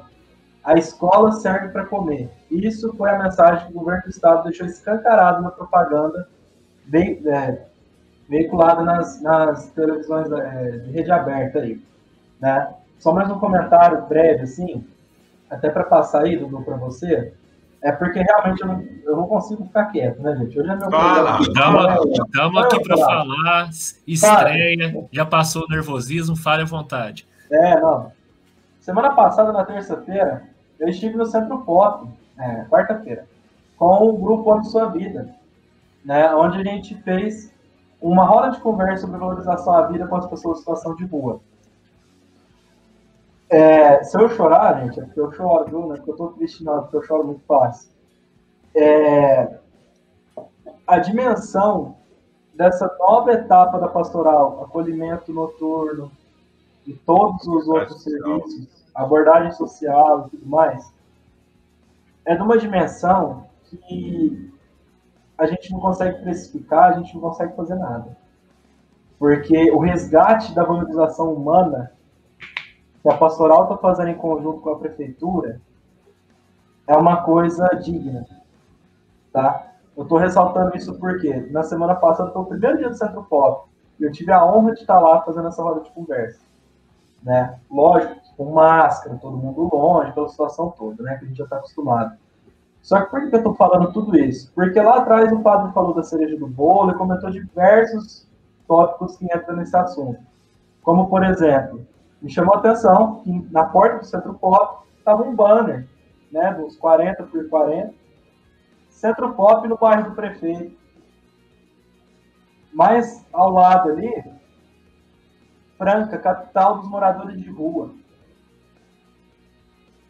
Eu saí dali estarrecido, porque as histórias que eu ouvi, as realidades que eu vivenciei em uma hora e meia que eu fiquei ali, é, é inconcebível. Numa sociedade totalmente injusta igual a nossa, a gente vê um comentário daquele, né? Então, assim, me isso me lembra muito em 2016, 2016, se eu não me engano, não, 2017, Secretaria da Ação Social de Franca, né, que supostamente deveria ser coordenada e organizada por profissionais da assistência social, realizaram uma campanha, divulgaram através de outdoor pela cidade de Franca.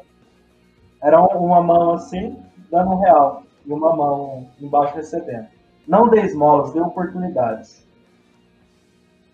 Olha essa política higienista atuando na nossa cidade. Então, o que o padre fala lá atrás sobre as pessoas não valorizarem CLT, registro de carteira e tudo mais, é por conta de um movimento que está muito forte no nosso país. E que, graças a Deus, está em decadência a partir de amanhã. A partir de amanhã, o movimento vai decair muito. Tá? O ato de 29 de maio vai ser muito importante. Tá? Depois eu comento um pouco sobre. Então, é, a gente tem que ter noção de como a gente pode dar dignidade e valorizar a vida de cada pessoa, gente. E isso a pastoral do menor faz de uma maneira brilhante. Fui lá hoje, está quase pronta a parte onde vai ficar a parte da pastoral do menor, lá no acolhimento noturno. Que dá passando, teve que passar uma reforma o prédio lá, né? Não tinha condição de entrar. E a parte da frente, onde funciona o Centro Pop, era, ficou mais fácil. Entrou vários servidores do município, reformar fica mais rápido. E acredito eu que logo que passar o lockdown aí, vai estar inaugurando já o acolhimento noturno. Se você ver as camas, o espaço, a dignidade que chegaram já, os colchões, estão lá com a gente, os colchões que eram da prefeitura. Se você ver eu não vou deixar aquele colchão lá, não. Vou pôr para fora. Não vou aceitar, desculpa. Certo? Mas não é porque é pobre, tem que ser coisa suja. Tem que ter dignidade. Sabe? É isso que eu sempre falei. Eu acho que os olhos, o pobre também se encanta com coisa boa. A gente sabe que eles são pessoas vulneráveis por questões da droga que levou. E, ó, 90% de franca. Por aquilo que as próprias famílias deixou, jogou para a rua mas são circunstâncias diversas que os fizeram estar naquela, naquela negligência, naquela situação de, de demência. Eu não sei o que eu vou usar. É, não é, eu não quero usar delinquência, porque não é delinquência. É, é perda de dignidade tamanha que. E para você trabalhar isso de novo. É uma descaracterização, né? Sabe?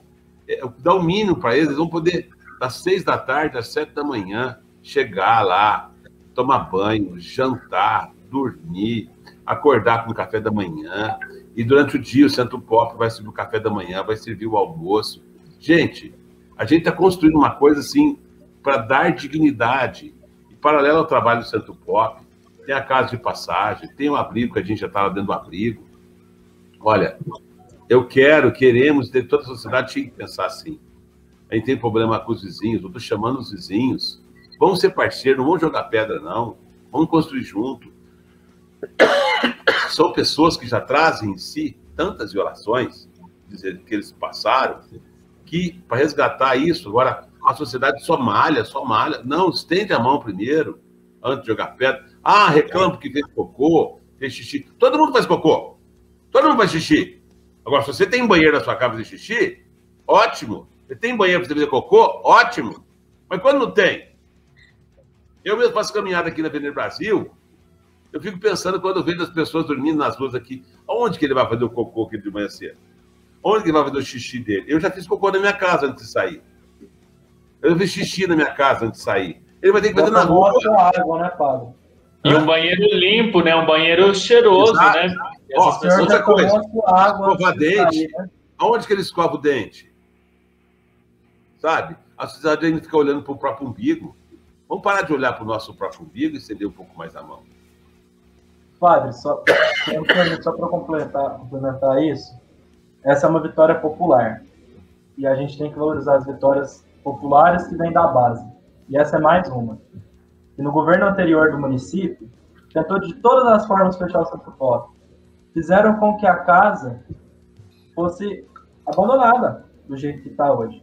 Né? E eu deixo aqui, enquanto cidadão francano, admirador do trabalho da Gislaine, secretário da Ação Social, e do prefeito eleito do Patrão Pedron. Eles compraram essa briga e foi uma das promessas de campanha do Alexandre. Eu falo isso porque eu participei do processo. Ele comprou essa briga, essa batalha, que ia organizar é, alguns serviços diferentes para poder acolher também a em situação de rua, não deixar somente com um abrigo e a casa de passagem. Tá? Então, assim, a gente critica quando tem que criticar e a gente tem que elogiar e ressaltar quando o trabalho está sendo bem feito, igual a gente está acompanhando agora. Só para fechar minha parte, do rapidinho, Dom Luciano, uma certa vez, Pato, você vai se lembrar, fevereiro do ano passado, antes disso tudo, a gente estava lá, né? Lá em Limeira, aquele lugar gostoso, abençoado. É, o Dom Reginaldo, né, que foi o bispo que celebrou lá o, o encontro, é, é, o senhor está com o microfone mutado, Pato. Ah, o bispo de Jales que falou. É. Do Aguinaldo, é Ele trouxe uma frase que me marcou e que me fez comprar algumas obras do Dom Luciano e que eu continuo lendo e colocando mais para o meu interior. A bondade desarma. Então, quando eu li aquelas palhaçadas em frente ao Centro Pop, gente, não tem como. Sobe um, sabe, um- uma raiva, um sentimento ruim, porque é aquela coisa, se a dor do seu irmão ou do irmão próximo não te incomoda, é porque você está mais doente que ele. E aí, quando eu lembro dessa frase do Dom Luciano, de certa forma me alivia. Porque em 2016, eu estava dentro da sala de aula e teve esse debate. O pessoal do Centro Pop, os usuários, fizeram um teatro para homenagear os Zumbi dos Palmares. Em 2017, eles fizeram um, posso chamar de concerto em homenagem ao Tim Maia. E eles estavam na iminência de fechar. E hoje, a pastoral, em conjunto com o município, abre mais um trabalho. Então, essa vitória é do povo, pelo povo e para o povo, mais uma vez. Rafael, desculpa, eu vou voltar no assunto quando Santo Pop, mas é, é aquilo que falava, né? É o menino de rua que cresceu, continuou não sendo atendido, está virando morador de rua. Tá em todo sentido. Mas voltando lá na questão do Centro Pop, é, aquele dia eu convidei até os moradores que estavam ali fora, fazendo toda manifestação para não deixar abrir, para que adentrassem, não quiseram entrar. Duas pessoas entraram para mostrar para eles. E eu abri o coração. Falei, gente, vamos construir junto. Em primeiro lugar, eu quero que vocês entendam a realidade desses nossos irmãos, mas nós estamos aqui para construir junto. Aí fundamentavam com relação à situação da casa anterior, que aconteceu lá na casa. Realmente, aquela casa, ela não tinha espaço para acolher o morador lá dentro. O morador tinha que ficar na rua. Ali não, ali tem um grande espaço para acolher as pessoas. O espaço escolhido vai ter como acolher a pessoa para ficar lá, enquanto ele passar por ali dentro, ele não vai precisar ficar na rua. Lógico, eu não posso prender lá dentro também. Os moradores querem que eu ponha lá dentro, tranco o portão e deixe sair. Não, todo mundo tem direito de ir e vir. O morador de rua também. Vamos trabalhar a dignidade dele em todo sentido. Tem algumas ideias, alguns projetos. E eu chamei a sociedade, os vizinhos. Vamos esperar um pouquinho, vamos mostrar. Qual fiz com a Fundação Casa? Eu não mostrei para a sociedade francana que a gente fez uma Fundação Casa diferente? Não foi uma FEBEM? Eu não trouxe violência, eu não trouxe, eu não trouxe dignidade. Eu fiz enquanto Fundação Casa. Fizemos aqui. O Pastoral Menor fez. O nosso agente, a Pastoral Menor da Fundação Casa, fizeram uma história. Queremos fazer. Prefeito está com um projeto, é um projeto novo. Acredito que ele vai conseguir dar continuidade ao projeto, tá? E vamos trabalhar sim. Eu quero trabalhar. É um desejo do meu coração. Eu não falei para vocês no início da minha conversa que a minha mãe chamava as pessoas para comer dentro de casa? Hoje eu não posso fazer isso. Todo mundo tem medo de colocar qualquer pessoa dentro da casa da gente, certo? Mas eu fui educado dessa forma, acolher. Então eu digo àquelas pessoas que estavam ali, eu escutei coisas aquele dia lá, nem quero dizer aqui que eu não quero ofender ninguém, mas eu não merecia escutar. Certo? É, eu fui ofendido com palavras fortíssimas, acusado por coisas que eu não merecia nunca escutar. Certo? Nunca merecia escutar. Mas não tem mágoa de ninguém, não guardei rancor de ninguém. Todos que me falaram é o mesmo que chegou lá e vai ser o mesmo depois. Graças a Deus, Deus me deu esse dom. E quero sim que aquelas pessoas que estão ali ao redor amanhã venham olhar para a gente com outro olhar. Lógico, não é, eu não vou mudar o morador de rua da noite para o dia. Eles têm os problemas deles. Eles têm a dificuldade deles. Eles têm os, as neuroses, os neurônios deles que já foram queimados. Por causa do álcool, da droga e outras coisas mais. Né? Então, existe uma série de situações que os levaram a essa circunstância. A gente vai tentar dar o máximo possível de dignidade para resgatar e voltar. Nós temos um morador lá no abrigo que conseguiu já até construir, comprar uma casinha, comprar um apartamento e morar. Já estamos trabalhando isso. Né? Aqueles que são de fora, a gente tem feito um trabalho que são muito pouco em proporção, tá? Temos conseguido fazer voltar para as sociedades. Então vamos trabalhar no amor, no respeito, na dignidade e dar oportunidade. Exatamente, não, perfeito a fala tanto do padre quanto do. Eu vi uma mensagem de uma amiga nossa, pastoral do menor, a Marilene Cruz, lá de Belo Horizonte, viu? Ela é outra parceirona que falou e vocês publicaram há pouco aí, a Marilene, né? Maria, das Graças, uma coisa assim. Ah, eu ela... tinha colocado aqui sim, ó, vou até trazer de novo. Aí, essa daí, é. E ela é uma grande parceira da Pastoral do Menor Nacional, tá? Ela é baluarte em Minas, essa mulher é uma guerreira, porque essa mulher trabalhou em políticas públicas, fez parte do CONANDA também. Ela é uma grande é, defensora do direito da criança e adolescente. Ela tem histórias e mais histórias para contar também. Vale a pena chamá-la aqui, viu? Se eles quiserem. E é uma pessoa certeza. que tem para contar. E... Eu sou Minas, a gente tem vários seguidores aí de Minas. Nossa primeira é. seguidora aí, a Lu de Minas também. É, então, vamos aí, Minas Gerais, é, a gente fala, né? Francana é quase que mineiro, né? É, eu brinco muito com a Marilene, nós dois conversamos muito, né? Que eu falo, nós vai, nós fica, né? Eu falo muito aqui do sotaque mineiro. E eu comento com a Marilene também que Franca tem mais estilo, em todo sentido, de Belo Horizonte do que São Paulo. Então eu me sinto é, mais mineiro, pelo estilo da cidade de Franca, do que paulista. E quando eu vou a São Paulo, falo São Franca não tem nada a ver com São Paulo.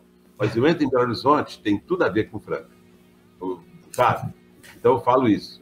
A gente conversa muito. E eu e a Marilene, a gente vive conversando das, das prosas mineiras, né, Marilene? Ela sabe. E eu acho que como ela, como o rapaz lá de, do Gi Paraná, aí de Rondônia, deve ter mais gente da Pastoral do Menor Nacional acompanhando a gente também. Que legal, que legal. Ó, vamos trazer aqui, só para dar uma interagida com o nosso público, Luiz Fernando, ele aproveitou que o padre usou ele e já fez uma contraproposta, né? Já que o senhor usou ele, padre, ele pede o batizado quando ele tiver o, né, o filho ou a filha dele, gratuito. Então aí depois vocês negociam. Não, vamos fazer diferente, vamos fazer diferente. Fazer uma outra proposta para ele, quem está nos ouvindo. Ótimo. Por favor, jovens que estão casando, você tem que pensar quantos anos você vai ter, você, homem, você, mulher, quando seu filho mais novo tiver 15 anos. Você vai curtir seu filho ou você vai ser um pai avô que não vai dar conta do seu filho com 15 anos? Essa geração jovem de hoje deixa para depois, para depois, para depois, para depois. Aí depois vem a mulher com problema e o homem. Aí o filho vai querer brincar de bola, o pai. Ai, meu filho, não te aguento, não dou conta, né? Então, já estou avisando aí você também, viu, Luiz?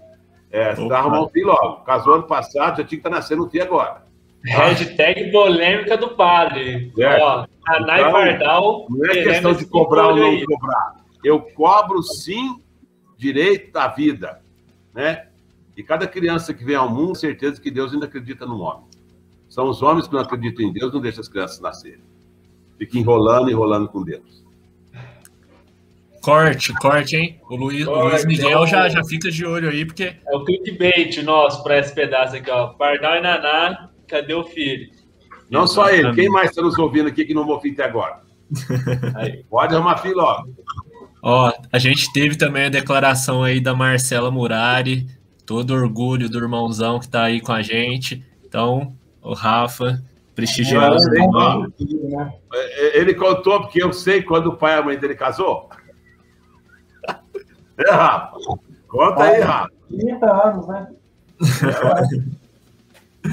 Muito, muito, ó. Então, mais participações. A gente tem também o Álvaro, ó, é, falando, tal como o, o, o Rafa trouxe para a gente, que, que é importante pontuar quando os políticos acertam. Esse ponto foi essencial. Política é cotidiano, gente. Quando a gente entende que o nosso fazer político, mesmo que a gente seja um cidadão comum, é estar tá ali observando o que está acontecendo, não deixando só para a hora do voto é a todo instante. O nosso ato, seja no nosso trabalho, seja na nossa vida particular, as nossas ações são ações políticas e a política está em tudo. Então, o Rafa trouxe aí essa questão. Se acertou, vamos falar. E hora que errar, a gente vai criticar. E é dessa forma que tem que ser, não deve ter medo. Ó, o voto é a consequência da sua ação política no dia a dia. Só para fechar, desculpa, mas que eu não aguento. Não, e vamos lá, vamos lá. falar disso. Obrigado. Aí, eu estou trazendo aqui os nossos participantes. Pardal participou, a Maria, ó, o Alex dando, dando. Acabou de chegar aqui, já, já falou com a gente. Vai lá, Luiz. Aí depende é. de qual Luiz que o Alex está falando, né? É pro Pardal, vai, Luiz. Resolve vai, Luiz. o que o Padre falou. Ó. Exatamente. É, é, é, só bom distinguir que aqui na equipe a gente tem quatro Luiz, né? Então é pouco Luiz. é, quem mais? Oh, já, já, olha só, padre, para o senhor ficar oh, feliz. Ó, Pardal, vem, baby. Ó. Oh. o padre quer fazer esse batizado, Luiz. Naná, vamos aí que o padre quer fazer Não esse batizado. Dele, transmitido pelo. Facebook. Ah, eu estava dando propaganda aqui. Enquanto eu estava na São Sebastião, fiquei 32 anos lá. Certo? Lá eu celebrei mais de 1.600 casamentos. Nossa e mais de 2.800 batizados. Senhor. Só lá. Então. É Vocês têm um ranking, padre? Nossa, eu Hã? fiz esse casamento. Vocês têm um ranking? Eu fiz mais casamento que você. Não, nunca pensei nisso, não. Eles têm um campeonato. É Ó, Sebastião... um hoje, tô, tô, na ponta. E desceu. Não, não. A São Sebastião sempre foi uma paróquia de muitos casamentos. E eu fiquei muitos anos sozinho lá. Teve, teve época lá no início que eram para casamento. Três, seis e meia, quatro, quatro e meia, cinco, cinco e meia, seis casamentos num sábado. Fui emendando o outro assim, ó. Né? Aí depois eu diminuí, fui obrigado a diminuir, que não tinha condição. E aumentamos outros horários. Depois de manhã, depois teve o casamento à noite, porque não tinha como. Eu, batizado, era sempre aquela turma de 30 batizado, 35 batizado, né? Então, é, a vida toda São Sebastião foi assim. Eu fiquei muitos anos sozinho lá. Depois veio o diácono, que eu comecei a dividir. Então era tudo eu mesmo, não tinha como. E tinha também os batizados da Restinga, que era anexada a São Sebastião. Então, quando a Restinga pertencia a São Sebastião, também era tudo ligado lá.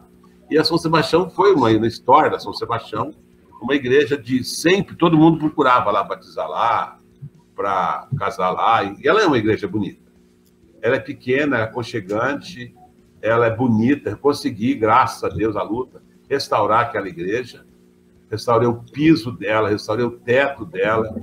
Então, assim, eu não foi barato, não foi fácil fazer o que foi feito lá.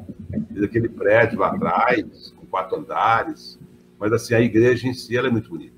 Ela é linda.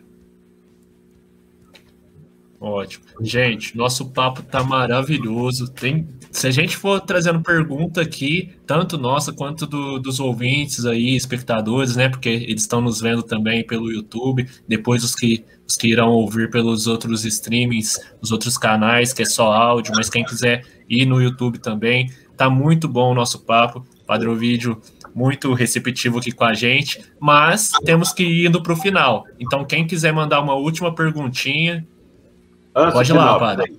O Rafael mostrou isso aqui, né? Gente, vocês não fazem ideia que beleza que é esse livro da Pastoral do Menor. Você pode entrar no site da Pastoral do Menor, temos isso aqui digitalizado lá. Olha, foi um período muito rico, né, Rafael? Devoramos esse livro, tá? É, e, ele, e após a estudo desse livro, juntamente com ele, os princípios diretrizes, o projeto político pastoral, a gente foi abrindo um leque, dando continuidade a tudo isso que a gente está vivendo. Né? Esse ano a gente está vivendo a Assembleia Nacional da Pastoral do Menor e dividimos em etapa também, que foi de uma riqueza imensurável, trabalhando a história nacional, primeiro vimos ver da história, a nível nacional, a Verde Franca, depois levantamos o, o julgar, trazendo as políticas todas, em primeiro lugar, né? Olhando os serviços, iluminados pela palavra de Deus, iluminados pelas normativas legais, né, em relação ao direito à criança e adolescente. Uma riqueza, assim, impecável, né, Rafa? Que a gente fez encontros. Por fim, entramos no Agir. Olha, que também saiu coisa assim. Estou encantado com Franca, o nível que foi a nossa Assembleia. Foram seis encontros maravilhosos é, preparando para a Assembleia Estadual e no final do ano haverá a Assembleia Nacional da Pastoral do Menor. Enfim, a gente vem num processo de formação muito rico, é, por grupos, grupo, ou seja, equipe técnica, ou seja, pedagógico, administrativo, mas assim, uma construção muito grande. O Rafael, o Luiz está aqui, pode falar, vocês dois podem falar que vocês já participaram. O Luiz tem menos tempo que o Rafael, a pastoral. Mas, assim, a história de formação nossa é muito rica. O investimento que a gente está fazendo nos agentes tem sido uma riqueza muito grande. É outro ponto que eu tenho que destacar também, que eu quero trazer aqui. Com certeza, Padre. Ó, eu já joguei ali nos comentários do site da Pastoral do Menor. Então, o pessoal que quiser, que está aqui nos ouvindo, quiser saber um pouco mais também dessa história, conhecer os materiais, os documentos que direcionam o trabalho da pastoral, só acessar o site aí que As vai ter. As das viagens à praia estão lá também. Exatamente. Toda a documentação, né? Seja de texto, vídeo, imagem e áudios, a gente o, tá, tem sido feito um trabalho bem bacana de recuperação dessa, desse material histórico da pastoral, né? Bom, Rafa, você quer trazer já Tem uma seus... perguntinha aí, vamos responder. É, Luiz, olha a última pergunta aí da Rosimeire. Ah, da Rosimeire? Só uma da Rosimeire. Boa. Quem vai? Você vai, Gabriel? O que é um podcast? Então, podcast é um. Eu até procurei que é um conteúdo em áudio. A gente está fazendo aqui com vídeo também, mas a característica principal dele é ser um formato de arquivo em áudio, que é que o ouvinte pode ouvir quando ele quiser. Então não é igual um programa de rádio, né, que está acontecendo ali na hora e depois que passou, passou. Esse, o podcast, você pode ouvir agora, você pode ouvir amanhã de novo, você pode indicar para o seu amigo, você ouviu, gostou muito e vai indicar. Tenho certeza que a Rosemary vai indicar para todo mundo aí e todo mundo que está acompanhando com a gente. Então, isso é um podcast. É um conteúdo em áudio disponibilizado através de uma rede, de um streaming, né? é, que, é o, que é o Spotify e todas as outras formas de, de divulgar aí esse conteúdo. Se os meninos quiserem complementar. E o detalhe, o Marcos de Paraná, ó, mandou, eu não tinha visto antes, né? Ele mandou uma foto, ah. ele fez um print da Bacana. tela, a gente conversando. Aí, ó, lá de Paraná, ó, viu? Fica, nosso agradecimento ao Marcos aí, né? Compartilha é. lá, Marcos. Marca, se você tiver Instagram, marca ou no Facebook, marca o podcast francamente que a gente vai repostar lá. E todo mundo que quiser aí fazer um print, é, vamos, até, vamos agora, vamos fazer uma pose aqui, gente, nós quatro aqui, fazer uma pose para uma foto aí que o pessoal vai printar a tela e depois vai compartilhar lá. Olha lá, foto. Cinco segundos aí para um print aí ah. da tela. Aí, gente linda. Boa, boa. Então, quem printou aí essa tela e com outras telas também, a do Marcos aí, manda, compartilha lá no Instagram, no Facebook, marca a gente, arroba Mandei podcast, francamente. Mandei pro Dudu, ó, a foto que ele mandou para mim, ó. Viu? Tá Fechado, claro. Obrigado. Ó, vamos começar então, vamos para o nosso bate-bola final. E a gente teve uma proposta aqui do, do nosso novato, do nosso estreante, e pode ser que a gente consiga fazer. Vou jogar aqui para todo mundo. A ideia, a gente faz, faz, a gente vai fazer os agradecimentos, o padre, se quiser, fazer também os agradecimentos, deixar o boa noite, e a gente vai finalizar depois, igual o programa famoso da Marília Gabriela. Eu vou fazer uma pergunta para o padre, ele responde com uma palavra, o Gabriel faz uma pergunta, uma palavra, o Rafa uma pergunta, uma palavra. Então, para ficar, ficar divertido, fechar de uma forma bem legal, a gente vai fechar dessa maneira. Mas primeiro os agradecimentos. Então, Rafa, fala aí como que você sentiu esse primeiro programa, como que foi a estreia e deixe seu boa noite para a galera.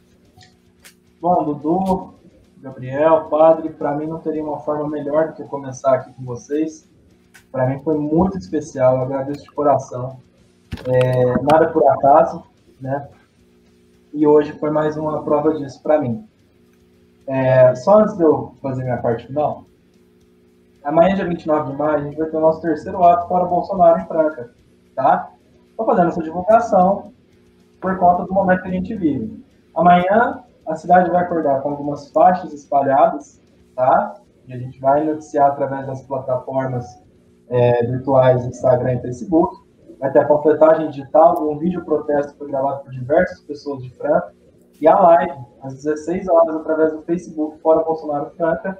Vai ter o conteúdo lá para vocês, depois a gente compartilha também. Muito importante a gente marcar presença, tá? É... Pessoal, para encerrar, eu tenho que falar de uma coisa que mexe muito comigo, que é falar de pessoas que eu amo, que eu gosto, que eu admiro. E eu não poderia terminar alguma fala minha, algum momento meu, enquanto agente pastoral do menor, sem citar mais dois baluartes, né? A gente dando Vitalina. Para mim, a Saadia, que é meu exemplo de vida, uma pessoa que eu amo, que eu admiro, assim, ó, é uma parente minha, né? Ela sabe disso. E a Dona Clara. Dona Clara guerreira, tá na frente dos sindicatos, sabe, do sindicato, tá na base, né? Tá lutando com todos e todas ali. Então, para mim, eu gosto de recordar uma frase de algum pensador que vocês vão perdoar que eu não lembro. Porém, quem fala ela assim com uma é, de forma rotineira é o Milton Nascimento. Ele fala que a gente só vai entender a grandeza nossa quando a gente compreender o tamanho da América Latina. E eu trago isso para nós. A gente só vai entender a sociedade boa e justa que a gente é quando a gente olhar para os nossos de dentro, quando a gente olhar para a Franca, para depois a gente expandir. Então eu tenho que olhar para o Padre Vídeo, eu tenho que olhar para a Dona Clara, para a Sádia, para a Dona Vitalina, para todo mundo, para depois eu conseguir ter uma visão maior, tá? Então vamos reforçar essa cultura. A gente precisa mais, a gente precisa estar mais a par das situações da nossa cidade. E o podcast, francamente, é um meio para você se informar também de todas as atividades que acontecem na cidade. Meu muito obrigado, agradeço a todos e todas. Lembrando, fique em casa, é lockdown por 14 dias, a gente precisa respeitar. Viu, viu aglomeração, viu fábrica aberta, viu qualquer serviço que não é essencial aberto, convisar, tá?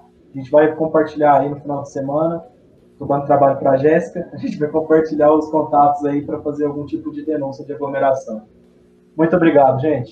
Boa noite, um bom descanso a todos. E quem teve a paciência, já vai estar a minha estreia, né? E a, a minha falação toda, eu falo muito.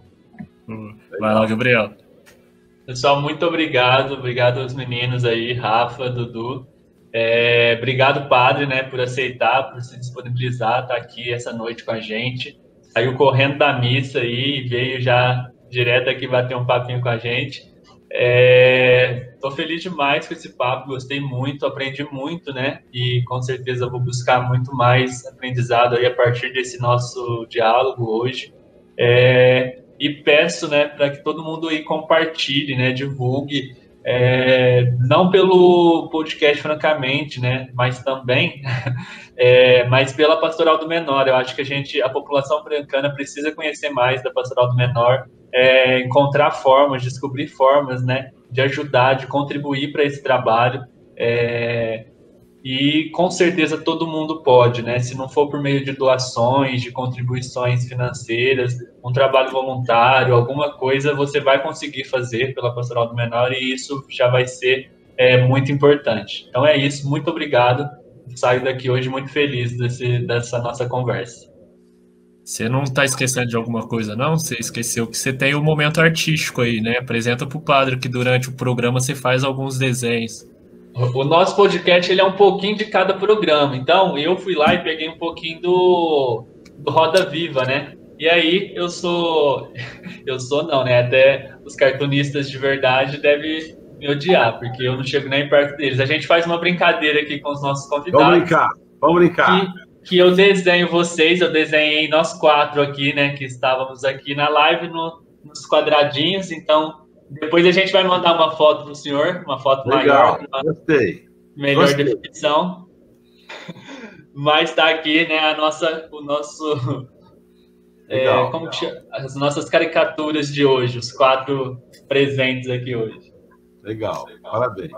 Eu coloquei com muito carinho Depois aqui o óculos, no- seu irmão. Depois o óculos, seu irmão. Coloquei, tá aqui. o do A senhor também, ver, do o senhor também. não. Tá. Cadê? Ó, o do senhor aqui também, ó. E com muito Ah, carinho eu coloquei aqui, ó, ouvidinho. O bispo, É. né, já falou que não tinha mais ouvidinho, mas eu coloquei aqui hoje com muito carinho. Isso aí. Legal. Padre, se o senhor quiser, pode fazer sua, sua, sua É, despedida. em aqui. primeiro lugar, minha gratidão pelo convite que vocês fizeram. A gente fazer esse momento aqui tão descontraído que foi. Acho que eu falei demais, eu não dava tempo de vocês me perguntar, eu me empolgava na minha fala. É, E ficou. Olha, tem muita coisa para falar. Não falei 1%. O senhor vai voltar, não, não se Não, a preocupe, gente o senhor vai volta, a gente continua falando. Eu acho que é isso mesmo que a gente está aqui. Eu quero agradecer as pessoas que mandaram as mensagens aí, o pessoal da Pastoral do Menor, e que acompanharam a gente também, minha gratidão. E é tão bom, tão bom fazer memória, tão bom fazer história, e tão bom ser grato, né? É, a muita gente. Então, assim, que bom que a gente pode continuar fazendo mais coisa ainda. Agora, uma coisa é certa, eu quero deixar aqui de novo para todo que está me ouvindo, para vocês, a frase que eu usei e sempre uso é: Por que, que eu faço o que faço? Guarde isso no coração de vocês também. Isso alimenta o nosso agir, alimenta a nossa vida, alimenta o nosso porquê do existir, sabe? Então, eu diria que é muito especial. Vamos guardar isso. Tem um texto do João Batista Libânio, que está na Pastoral do Menor, vocês podem estar no site da Pastoral do Menor. É lá quando você procurar testemunho com o rosto de Deus, né? Um documento testemunho com o rosto de Deus, lá também tem o artigo do, do Libânio sobre essa questão, por que, que eu faço o que faço. E foi muito bom falar com vocês, estar com vocês, contar um pouquinho da história, acho que outro dia mesmo foi questionado, porque muita coisa eu fiz e pouca gente sabe dessa história da pastoral até na Diocese de Franca, ah, o tinha que falar mais, tinha que comentar mais. Mas acaba não tendo oportunidade e a, a vida vai acontecendo. Então, eu sou grato a Deus por esse momento que a gente passou junto, por essas duas horas e 40 minutos já, juntos. Muito bom, muito bom mesmo. E vamos ajudar o Iança, vamos ajudar a Pastoral do Menor, vamos acolher de verdade, vamos saber estender a nossa mão, porque é nessa vida que a gente fica, faz história, tá? É, e a nossa história que vai fazer a gente estar vivo também. Então, faço memória que Santa Faustina, Santa Faustina falava o seguinte: é, você continua vivo no, no, coração das pessoas que te amaram, que você fez amar no coração delas. Ou seja, é, a nossa vida, a nossa história vai ficar gravada no coração do outro. Você vai partir, mas tudo que você fez vai te fazer vivo no coração das outras pessoas. Então, vamos servir. Nossa missão é servir. Vamos dar de nós o máximo que a gente puder dar. Né? Deus Cristo deixou esse exemplo para a gente. Vamos acolher, vamos servir, vamos estender a mão, vamos partilhar. E ó, hoje você não tem, não tem importância, amanhã Deus te dá. E quanto mais você fizer, mais Deus vai te dar. Guarde isso no teu coração. Vale a pena. Vale a pena mesmo. Tá? Minha gratidão pelo convite que vocês me fizeram. E por Deus estar me trazendo aqui com você. Muito obrigado, Padre. Eu só quero agradecer, igual eu falei para o senhor, é, esse espaço aqui é um espaço que a gente quer propiciar para a cidade de Franca como mais um espaço de, de falar, de mostrar as coisas importantes que tem na cidade, os projetos necessários que tem na cidade, e, e a gente quer ser mais uma voz aqui, né? Então a gente agradece demais o, o, o seu aceite de você como uma figura pública da cidade, muito, né, muito conhecida mesmo, não é, não é bajulação, a representatividade que o senhor tem nas diferentes camadas da nossa população francana. Então é muito importante ter o senhor aqui, porque é uma voz que, que é ouvida e que precisa ser ouvida porque traz tema, temas que, que em pleno 2021, século 21, ainda precisam ser ditos. É, além, das carica... além das caricaturas do Gabriel, a gente tem também o, o meu. a minha loucura de achar que Olá. sou poeta. Então eu trago alguns versos meus aqui nesse final. E que hoje... já vem virando tradição, já virou, já virou uma tradição aqui no nosso podcast Os Poemas do Menino Dudu. Então vamos lá. O título hoje é Medo. E hoje eu tive medo. Medo do futuro, também do presente e, por que não, do passado. O que se apresenta como novo são retrocessos, e disso tenho medo. No agora, tenho medo do silêncio. Do passado, trago comigo o medo da opressão. Não que essa tenha acabado, mas já houve tempos piores. Mas o meu maior medo é que não tenha havido tempo, ou não tenha tido esforços, para que nossa história conhecêssemos e não tivéssemos medo. De lutar por nossos direitos, que não vieram do nada, mas da luta de muitos outros camaradas, que mesmo com medo, não permaneceram no silêncio, não aceitaram a repressão. Camaradas que deram a vida para que houvessem esses mínimos direitos, que agora, com mais liberdade se comparada à deles, devemos usá-los para dar sequência à luta que estes e muitos outros não tiveram medo de lutar. Então é isso, pessoal. Que a gente, por mais que a gente fique com medo nesse momento que o nosso país vive, com todo esse retrocesso político que atinge também a nossa questão social, que mesmo com medo a gente persista. E a pastoral com certeza é um exemplo disso. É, o padre falou dos exemplos, a gente que, que dá a nossa voz para trazer as pautas importantes e muito importantes para a nossa sociedade, e tem, com certeza, né, né, não é não é covardia ter esse medo, mas a gente que a gente não se cale, que a, gente não pare de lutar por essas questões. Agora, rapidinho, cada um, Rafa faz sua pergunta, padre, uma palavra só, hein? Rafa faz Tá a bom. pergunta, Gabriel uma pergunta e eu uma pergunta. Um sonho. Eu não entendi. Um sonho. Sonho. Alegria. Pastoral do Menor é Vida. Uma lembrança de criança. Uma lembrança de criança. A folia na rua. A folia na rua. É. Acho que é isso, né? É Eu isso. muito Obrigado, padre. É isso, Foi muito gente. Muito obrigado. obrigado. Fechamos aqui mais um programa. Obrigado Amém. a todo mundo que participou aí com a gente, que comentou, que ficou aqui até agora. Muito obrigado mesmo, pessoal. Muito obrigado. Todo mundo aí mandando parabéns por hoje. Muito obrigado. E continuem aí nos seguindo e curtindo os próximos programas, os que já passaram. Vai ajudar a gente bastante a divulgar cada vez mais esse trabalho. Valeu, pessoal. Valeu. Tchau, tchau, gente. Tá, gente. Tchau, boa noite. Valeu, gente. Você viu o que ele disse? Francamente, viu? Só podiam ser eles Não é mesmos. possível. Francamente. Não acredito que ele falou isso. Francamente. Não se misture com essa Escuta isso aqui pra você ver. Francamente, você tá Fala de novo se tiver coragem. Francamente. Assim você. Francamente. Francamente. Você acabou de ouvir Francamente, o podcast que não sai da sua mente.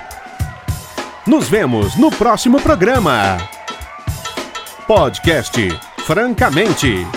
Este sim é o seu podcast.